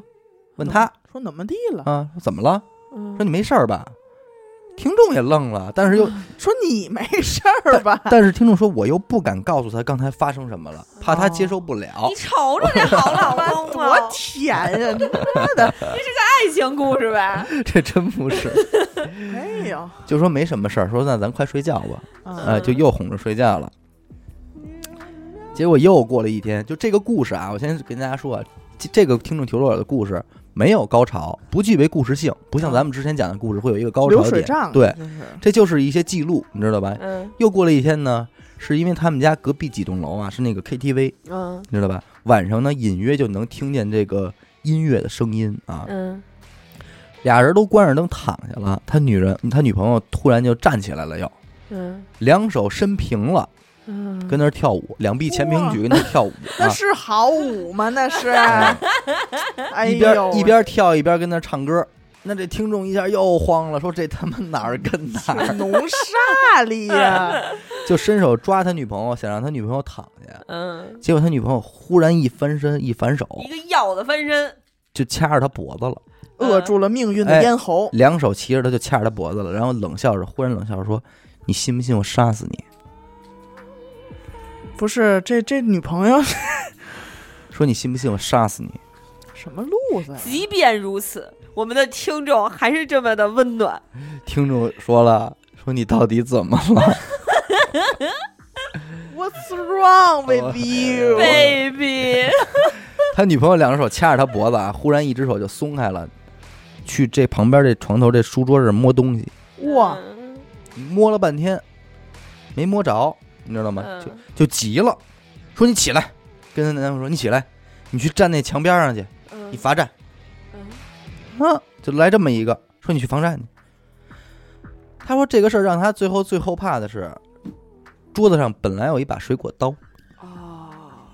是睡觉之前他收拾的时候给收到抽屉里去了。你看他还收拾屋子，哎呦，他说如果我没有放进抽屉的话，嗯，保不齐这会儿就已经死了。血流成河了，嗯，没完，还没完，没完。就这还不分手？嗯，有一天夜里真啊他，妈好男人，他女朋友突然很惊恐的喊起来，嗯指着窗口说窗口有个人嗯，在偷看呢。嗯这听众说：“这怎么可能？说咱们家住四楼呢，说不可能有人啊！说嗯就是有，嗯你去站着去，你快看着他，你不许睡，你去罚 站去。神神叨叨的一天，对，就神神叨叨的。再后一天呢，也是这出，说窗口有人，你快去看看去吧。嗯，他说你别闹了，说这一天都挺累的，咱们快睡觉行不行？我的宝宝，结果他这个女朋友忽然间又掐住他脖子笑了，说你是不是吓着了？说你是不是吓你着说了？他到底是有没有意识啊？说你是不是吓着了？说昨天晚上啊，我就是吓你呢，然后就哈哈哈哈哈哈，然后他就又摇晃他女朋友啊，就傻笑，结果对方又是打一冷战，说怎么了？怎么地了？嗯，发生什么了？说你干嘛给我弄醒啊？啊，在他女朋友的意识里边，他在睡觉。嗯，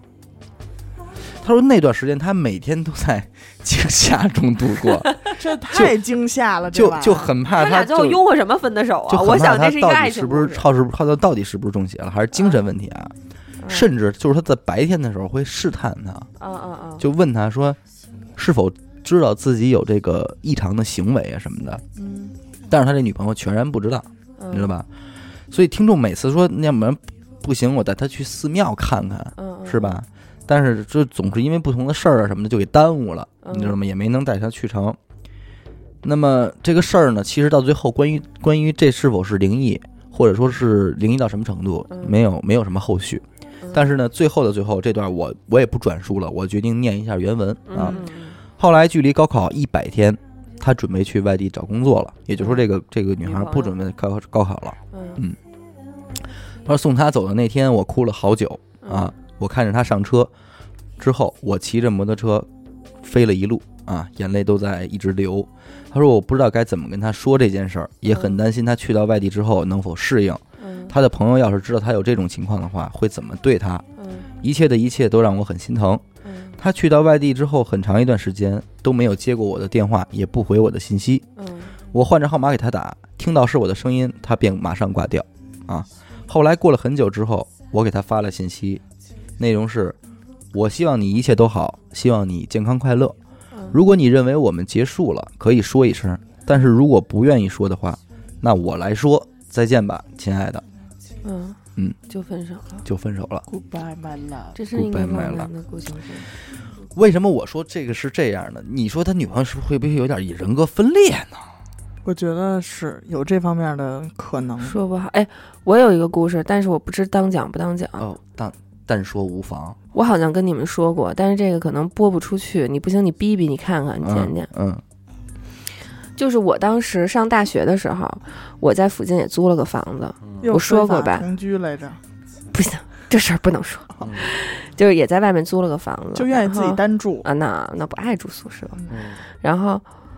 有一天，我邀请我们宿舍的一个同学，两个男孩儿回一家，个女孩 儿啊，邀请两个小伙子回家 玩儿。一个女孩儿，跟我我宿舍的同学嘛，跟我一起回到我的出租屋里，嗯然后收拾收拾，然后一起吃了个饭。晚上挺晚的了，大概十点多，快十一点了。我一看也甭回去了，我说你就跟在跟我在这屋凑合一宿吧，嗯然后咱们第二天再回宿舍，因为那个租的房子和我的那个大学其实都挺偏的，嗯嗯然后觉得晚上回嗯，去金展时期嘛，对进展时期也不安全，就说不回去了。然后结果就两个人洗漱完了准备睡觉的时候，嗯他突然坐在床上，就我们两个人嘛，他突然就问我说：“哎，欣欣，你看我像人吗？没有？”嗯他突然问我：“哎，欣欣，你相信世界上有鬼神吗嗯，？”然后我当时以为就是要聊点鬼故事拍儿要开始了，对开始我还挺嗯高兴的，因为咱就爱聊这个嘛。嗯我说我说我相信啊，嗯他说对，他他特别认真啊，他盘着腿坐我的对面，一脸严肃。嗯，他说你知道有一句话叫“举头三尺有神明”吧？嗯我说嗯，我知道。哎呀，这故事真的不能讲，嗯，因为他会听，不是你给我讲了吧？嗯你我真没给你们讲过是吗没有？我给你们讲一遍，你给我讲了吧？啊嗯我就随便讲了啊嗯，我也不不编了啊。嗯他说你记得 文革的时候吗？嗯打砸抢烧了很多庙宇。嗯嗯，我说啊，我知道。我听到这儿我就觉得已经有点不对了。嗯我说啊，我知道。他说对，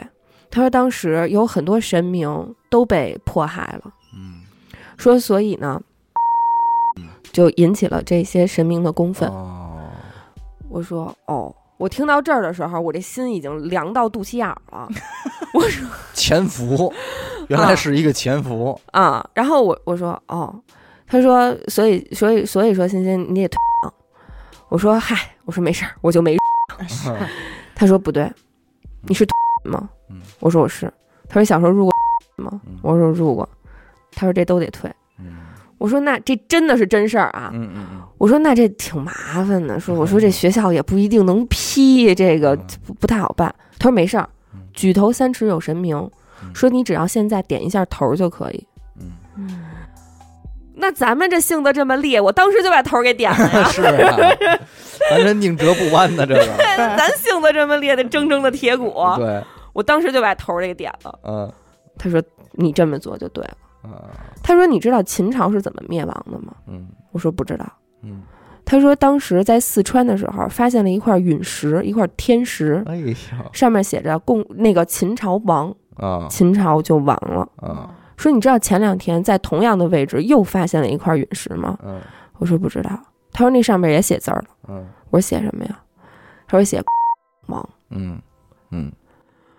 你知道我那一宿是怎么过来的吗？哎，我我我我特别能理解，就是你说这个恰巧跟这个故事嗯，应和的非常好，你这个我觉得可以用，只不过得多逼逼，嗯你给多逼、呀我得多逼，我肯定深逼，你放心吧啊，嗯，就是 就整整段都都要逼过，。就是我再插这一句，这行吗种人更可怕，你知道吗？对，你知道我再插一句行吗？嗯，然后我当天晚上就被吓到六神无主，你你知道吗？？嗯然后我回到宿舍，我就拉着我另外宿舍一个跟我比较要好的同学，嗯我就把这事儿给说了。嗯，我说我靠，我真快疯了，我特怕当天晚上就带我剖腹，给我带我上天，嗯你知道吗？对对对对对对。 真的，我要就给你浇汽油，结果你另外一个同学说退了 就好。然后我真的，我当时就怕他，就说刘雨欣，真的，咱们若练此功，必先自宫，真的，嗯咱们就、嗯就就走起来我就吧带你，我就往生极乐了，咱们。嗯然后我跟他学，我跟我那个同学学完这事儿之后，他脸呱嗒就下来了。嗯他说他也跟你说过这件事儿是吗？哦因为我那个同学是一性子特别直的、特别刚的那么一个人，嗯他什么都说。嗯就是你在他这儿，他就是，比如你跟他说了一个什么事儿啊嗯，比如比如说严科跟我说了一个小伟的坏话，嗯或者怎么说，或者小伟编排我的事儿，当时我就问小伟，嗯，他就这么一个人，哦，憋不住，对，而且他就是那种不会就是顾虑什么面子技巧、交往技巧什么那种人。嗯于是他把这个宿舍所有的人，他其实都问了一个遍，但是他嗯还没来得及问我，因为我不怎么在宿舍。嗯我们宿舍的这个小女孩，也就当天跟我回回家的那个女孩，她在两两相单独相处的时间，跟嗯我们宿舍的每一个人都进行了这样的深度谈话。哎呦，这洗脑够深的。嗯，而且她只挑两两单独相处的时间才会说。嗯嗯嗯嗯，组织严密，组织严密。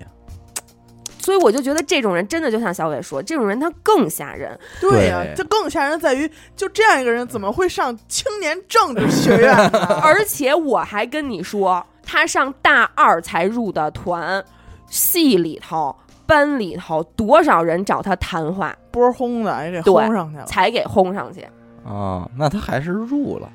嗯，他最后还是入了。哦，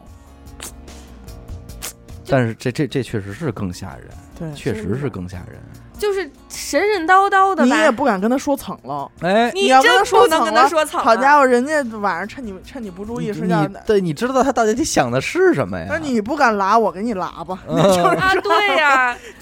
那你说咱性我子这么烈，我咱帮这帮你吧，同学一场，我帮帮你吧。人可能说这个，对咱当时那不就是立刻马上坚定的把头给我点起 来，就生怕他看不出来我点头了。你说早我就想这一天 呢。打平方那字儿，我我就就卖你呀。哎，嗯嗯，哎，我再说一个，我再续一个我这儿的啊， 哎，好嘞，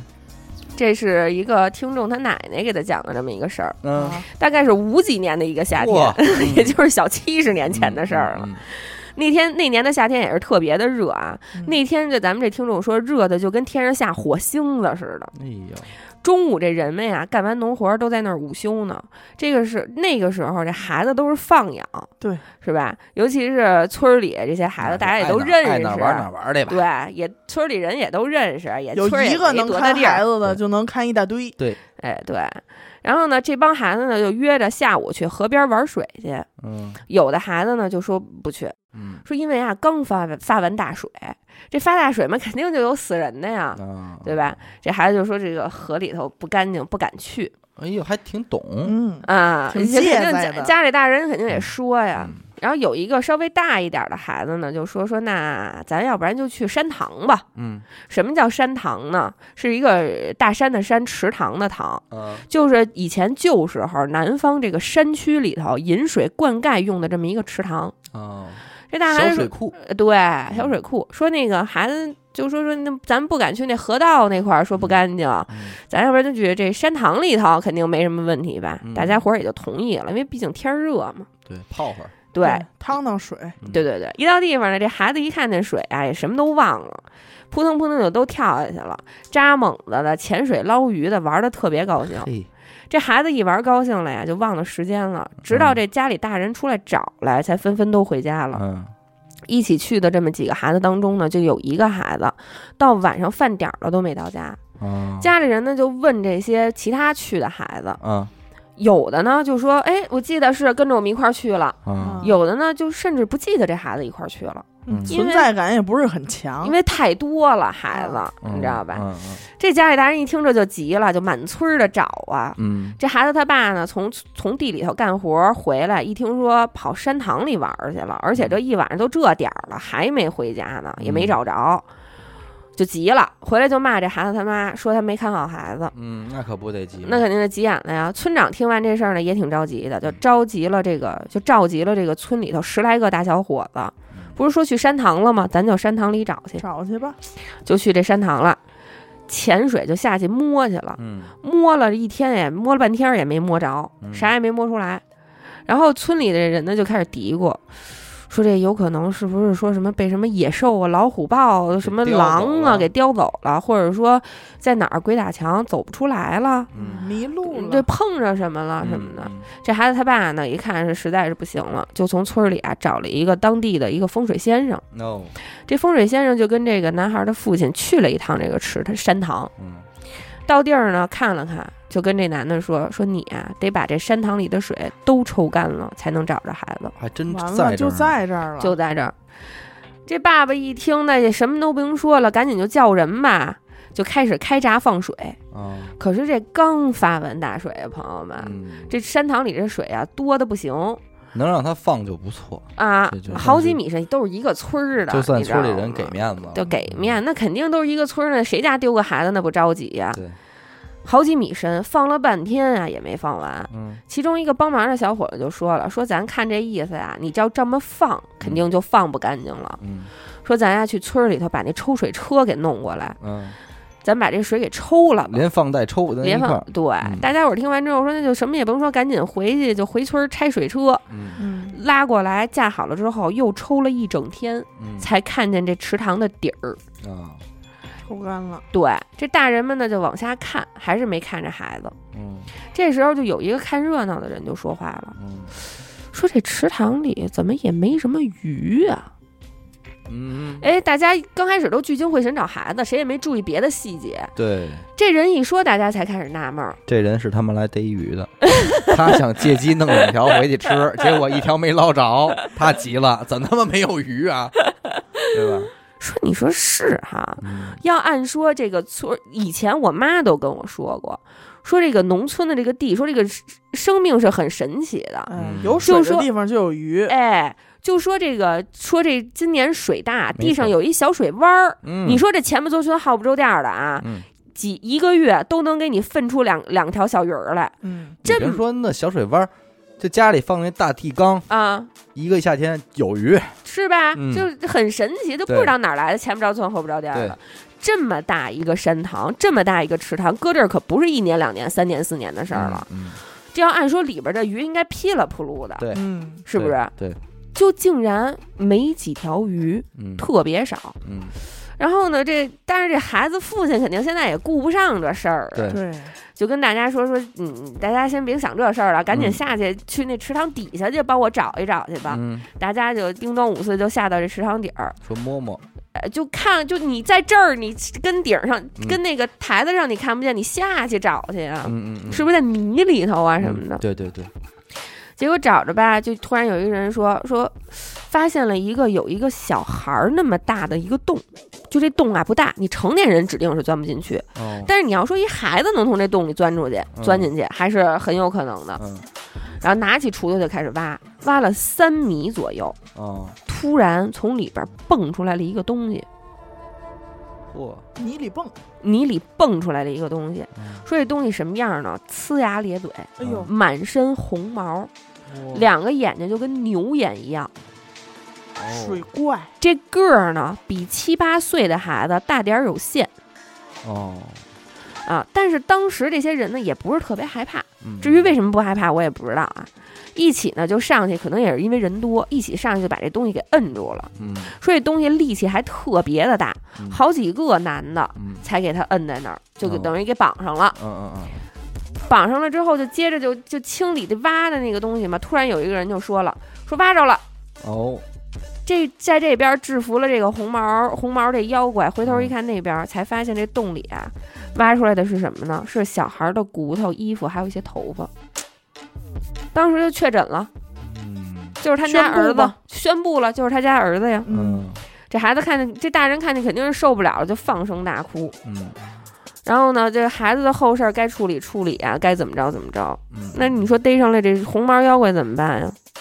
这村长就弄死呗，就叫人把这个逮住的这个红毛妖怪啊，用网兜给兜着，嗯挂在晒谷场嗯给哦晒死了。哦，晒死了之后呢，这尸体用柳木给烧了。要说这村长也是懂，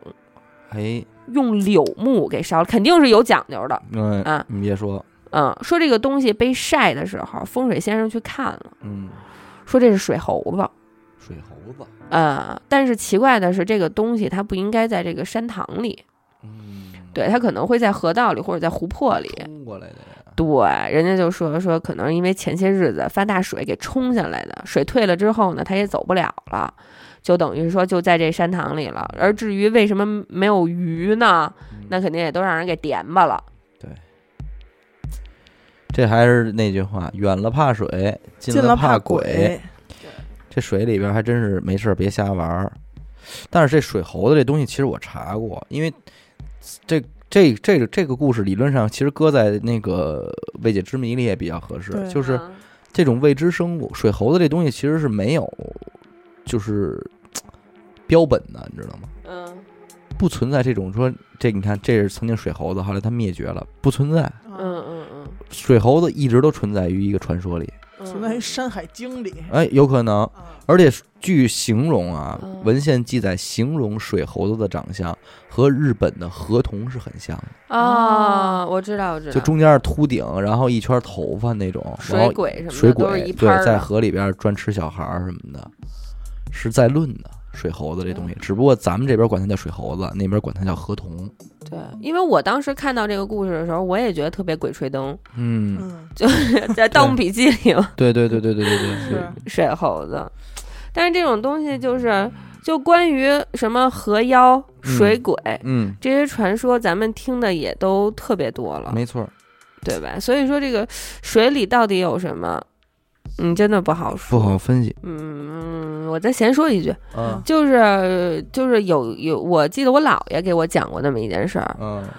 我姥爷当年是在煤炭部工作，嗯然后呢，他有一年就被调到那个门头沟那边儿，他在那边儿门头沟那边儿工作和生活了很多年。嗯嗯嗯，然后他们家边儿上就有一个大的湖泊似的那种，就是也可能是什么小河沟吧，我也不知道啊，因为咱们北北京呢就没有没见过什么水。嗯嗯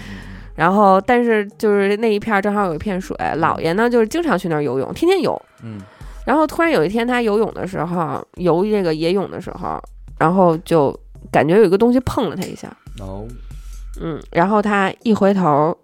就看见了他此生难忘的东西，嗯，就大概是有个两三米，两三米可能我说少了，是吗？可能我说少了，那么一个什么，你知道吗？嗯，是鱼的背鳍，嗯，鱼的背鳍很大很大。我姥爷说，我都没法想象那鱼到底有多大。嗯然后姥爷就撒丫子往岸上游，嗯，就就差不多是这么一个小小的事情，但是是嗯姥爷的亲身经历。你知道，因为我我姥姥家嗯在河北的衡水，嗯就衡水那边会有一个非常大的湖，叫衡水湖。嗯就是在我妈他们小的时候，嗯嗯那边的这个人几乎都是吃这个湖里的鱼嗯嗯啊。然后呢，就是这个湖旁边也衍生了很多小的水洼子，嗯嗯嗯，嗯就是小河沟啊、小小池塘啊这种。对，有一次我姥爷就是在我姥爷还年轻的时候啊，嗯他也是站在这个湖里边儿，他觉得有什么东西靠在他腿上了，靠着了，对，有什么东西靠在他的小腿这这一块儿。嗯然后呢，因为那也不是一个特别深的，可能这个东西，这个这个人进到这个池塘里边儿，大概也就齐腰深的水。嗯嗯他觉得这东西靠在他腿上以后，他就下意识地伸手这么一摸，嗯也是摸到了刘雨欣形容的，就是一个，就是一个弧线状的东西，嗯嗯就是鱼的几倍。嗯但是你要是摸到这块儿几倍了，你再去想这个鱼有明白多大，我啊明嗯，白你，就没法你想，没法儿想。象。明白而且包括我爸之前去钓鱼，也都是在这个衡水湖，嗯他有几个这个就是堤坝，嗯然后他去钓鱼。有一次啊，他站在一个小桥，其实过去那肯定是一个桥的位置，但是他嗯现在桥面已经被水没了，嗯嗯然后人就只能穿上那种水叉，嗯站在那个桥面上钓鱼。嗯我爸当时是用了反正挺粗的线，因为就是老说湖里有大鱼嘛，所以嗯他就用了很粗的线和很大的鱼钩。嗯然后呢，鱼竿儿也是用的非常硬的，嗯然后就是钓大鱼的那种。嗯然后他觉得，因为他这儿提着这个竿儿，嗯，他就觉得有东西把钩咬住了，嗯嗯，他就下意识的要提，嗯就这一下让他感觉，我操，可能勾底了。哦，啊就这东西纹丝儿不动，我明白，我明白。就是他可能觉得水底下有什么东西，他可能嗯勾到那上头明白了。但是下一秒钟，嗯嗯，这杆儿就脱手了。这个杆儿、这个线儿、前面的梢什么之类的，就通通就是你怎么拽都没有用的，就奔着这个桥底下。桥底下它有一个哦，孔，嗯嗯嗯，是一个拱桥，哦，就这个东西就直着钻拱去了，钻拱钻钻过这个孔哦了，嗯嗯，然后眼看着那个杆儿就一个不可思议的角度就冲下走了，然后接马着上就脱手了。杆儿就折了，线也断了，反正就是这个东西就是你完全没有控制它的能力，你知道明白吗？就是没给你爸蹬下去就不错，真是不错，嗯，嗯，因为咱这说啊，金鱼斗笠，嗯这鱼在水里边儿那是力量非常大的，嗯呃，你比方说啊，咱这怎么形容呢？你要说我这小臂这么长的鱼，嗯你没戏，哦你你没戏，你你想给它钓上来，你还真难点儿。哦，知道吗因为它这个首先你电这个鱼咬上钩了，如果它嗯够大的话。你是不可能一下像钓小几瓜子一样给它嗯那拽上来，绝不。可能，你要先且溜得它，溜它呢。哦，你得给它溜的服了，嗯，他觉得溜呃散嗯放没劲儿了，放弃抵抗了，对，哎，然后他才变成一条鱼的重量，嗯随着你哦的钩儿，随着你的杆儿上来。然后呢，我爸之前是他钓过十多斤的鱼，嗯，那种鲤鱼啊、草鱼什么的，在水库里边钓过那那么大的鱼嗯，但是那条鱼的那个重量，完全是他以前从来没有感受过的重量。这就而且至少是一米长的鱼了。而且当时在在衡水湖那边有一个嘖传说啊，嗯就是在我姥爷还小的时候，嗯嗯就说衡水湖那边有一个老头儿， ，no，嗯经常因为大家也都钓鱼，要么就捞鱼，嗯呃，天天拿一小鱼篓儿，嗯也没别的什么吃的，完了就这老头儿呢，经常会出现在岸边儿，嗯哼哎，这个反正就是你钓鱼的人的这个位置，他跟边上看着你，嗯哦，只要说这老头儿跟你说，嗯差不多了，家走吧，嗯，嗯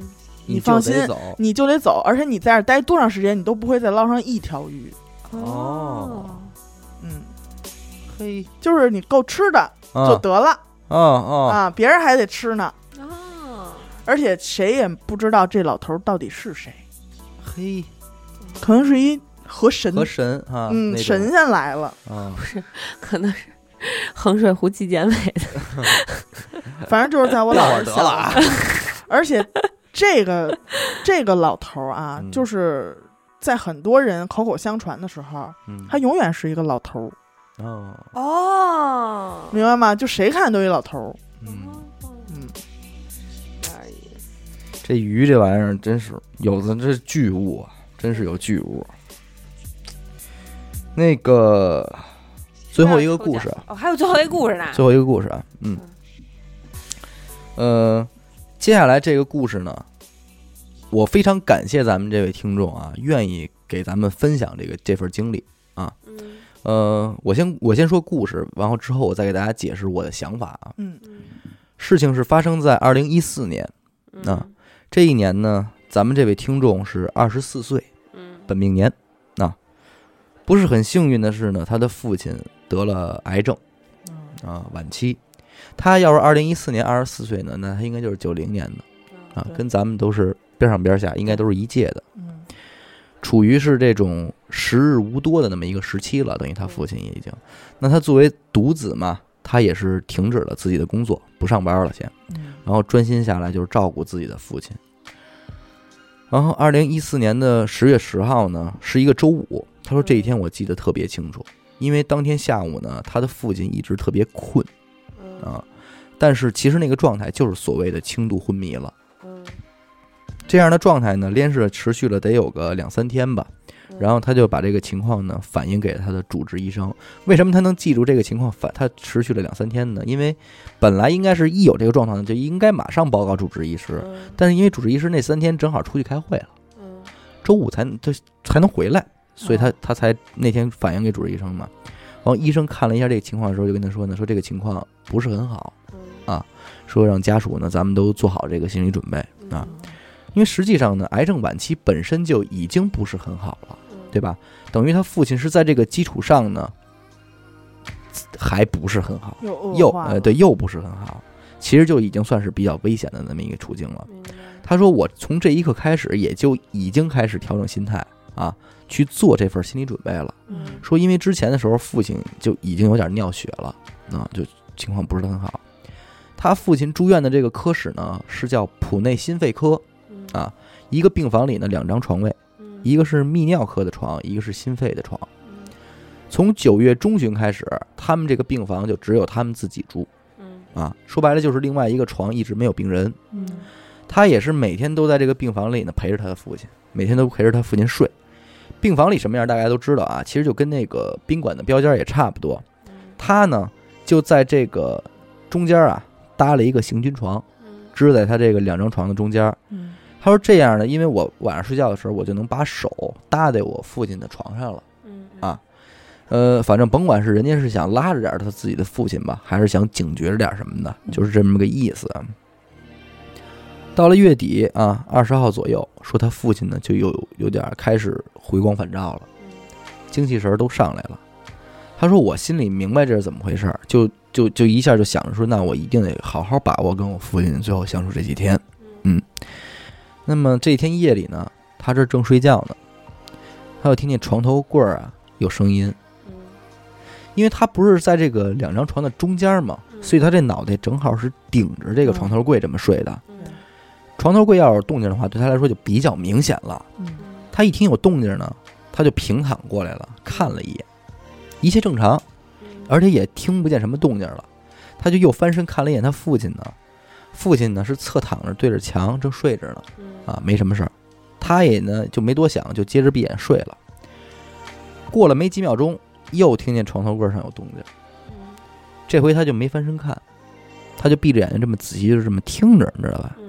结果他发现啊，这个声音的来源是在他的身后。嗯我再给大家好好形容一下这个房间的一个状况啊，就是类似酒店标间的这么两张单人床，一个在里边是靠近窗户，嗯对吧？一个是在外边靠近门。他父亲睡睡在靠近里边的这个床，嗯那他自己支的这个行军床呢，是在两张床的中间儿。嗯那么此时此刻，他父亲是脸朝着窗户的方向正在睡着，就是背对着哎，他等于是后背对着他呢，而他呢也是这个方向，脸朝着他父亲的后背嗯啊，这么睡着。所以这个声音是就是从他后背的那个床上传来空的，床哎，哦但是呢，外边这张床打他们进来之后，从来就没有住过新的病人。嗯那能那这么一个情况呢？他说那一阵儿，由于他父亲这个病情的原因啊，他的状态是心情非常难过，嗯而且心里呢也很疲惫，嗯所以当时他也没有觉得什么害怕什么的，嗯就想着就算了，先睡觉吧。嗯他说我脑子啊就这么琢磨完这个想法，我就一秒钟，身后就紧接着就又有动静了嗯啊！而且这次不是床头柜儿有动静了，嗯是床在发出声音哇。嗯，而且是那个声音，就是真的有人要从床上下来，下来起床嗯，的时候，床会发出的那摩种擦声的那音。种，那您就自己大家各自想想，起床的时候应该床会发出什么声音就完了，嗯是吧？他说那个声音十分清晰，他说这个时候我真是害怕了，嗯因为就在他后边很近，你想想两张床之间能有多大地儿啊？对啊，紧接着就又听见了脚步声，嚯，能明白吗？而且这一系列动作是一气呵成的，嗯就是有人从后面的床上坐起来了，下地站起来走路的声音。他说他听得非常清楚，就是那种拖鞋的声音，他是他的那种他拉他拉的，说而且就在这间病房里，而且通过脚步声的移动判断位置啊，嗯是慢慢的移动到了就是他父亲床那边去了。啊，嗯，他说我真的没有办法了。他说虽然我现在特别害怕，但是我不管是什么东西，我不能让他去骚扰我爸呀。嗯嗯嗯他又想说什么呀呢？他说我瞬间我就坐起来，嗯，这样的话，我不管你是人是鬼，我肯定会吓你一跳。嗯嗯震，慑一下，对，结果他就忽然间就一下站起来了，嗯，但是环顾四周什么都没有。嗯开灯了吗？没有呢，现在没开灯呢。他环顾四周，什么都没有。但是你想，就是虽然是夜里，但是你能看见东西，你能看见周就遭医，院那种尤门其儿，是医院，对吧？不都你还有是那能种看见玻璃吗？对对楼道对里也有灯，对对，他就站起来了，绕过去呢，去他父亲床边儿，蹲下来就看了一会儿他父亲，你知嗯，道吧？感觉嗯还不错，嗯睡得还挺好的，嗯嗯，他也就放心了。等他想往回走的时候，转过身来，他看了一眼窗台儿，嗯发现他父亲的眼镜儿在窗台边上那么斜放着。他说：“从这一刻起，他确定他刚才肯定什么也没有听错。为什么呢？他说屋里肯定有看不见的东西，嗯因为第一，医院的窗台上不允许放任何的东西，这一点他们一直都非常注意。嗯嗯再一个，眼镜是他父亲的，放在窗台上的话，他父亲伸手拿不方便，嗯嗯，所以以通常一定都是放在床头柜上的。嗯嗯第三，眼镜每天晚上睡觉之前都会消毒一下，然后放在眼镜盒里，所以无论如何它不可能出现在这儿。嗯嗯嗯，屋里就他们俩人。那咱们这位听众想到这儿之后呢，就决定说，那我不睡了，今天晚上我就守着我爸了，嗯守着他父亲了。然后呢，他去过去把这个卫生间的灯给打开了，嗯病房的门呢，他也在又打开了一点。嗯，这样的话呢，就走廊里的光外加上卫生间的光呢，能进来一些，他更能看清楚嘛。嗯就这么着，他就整整坐了一宿。嗯第二天下午一点呢，护士进来给他父亲量血压，正常的这些个检测，检查嗯，检查。父亲就开始吃饭了啊。之后嗯过程中呢，那爷儿俩就闲聊嘛。他父亲说说，昨天夜里我梦见你奶奶了，说你奶奶要带我走。来接来，然后呢，他听完也没惊讶，就半开玩笑的跟他父亲说说那个昨天夜里我听见有人在屋里走来着，说那个脚步声也挺清楚的。结果他父亲就直接告诉他说，嗯，是你奶奶在呢。然后听众听完呢也没说话，就嗯就点了点头，嗯，就这么一个情况。他说我并没有因此觉得吃惊，因为他奶奶是零六年去世的，嗯啊，当时他在上学嘛，就是每周六都会回去陪爷爷住。嗯从小呢，他也是跟着爷爷奶奶长大的。他说奶奶很早就开始信佛了啊，在这个大大兴善寺皈依的，啊所以奶奶家的客厅里一直都供奉着菩萨那种，而且奶奶每天都会抄写经文，哦，连续十多年未曾间断。嗯他说有一个周五的晚上，这是奶奶去世之后啊，有一个周五的晚上，他像往常一样回爷爷家住。当天晚上呢，他就坐在沙发上看电视。这个沙发上呢是那种弹簧床似的那种沙发，你知道吧？他说奶奶生前呢，经常就会睡在上边儿。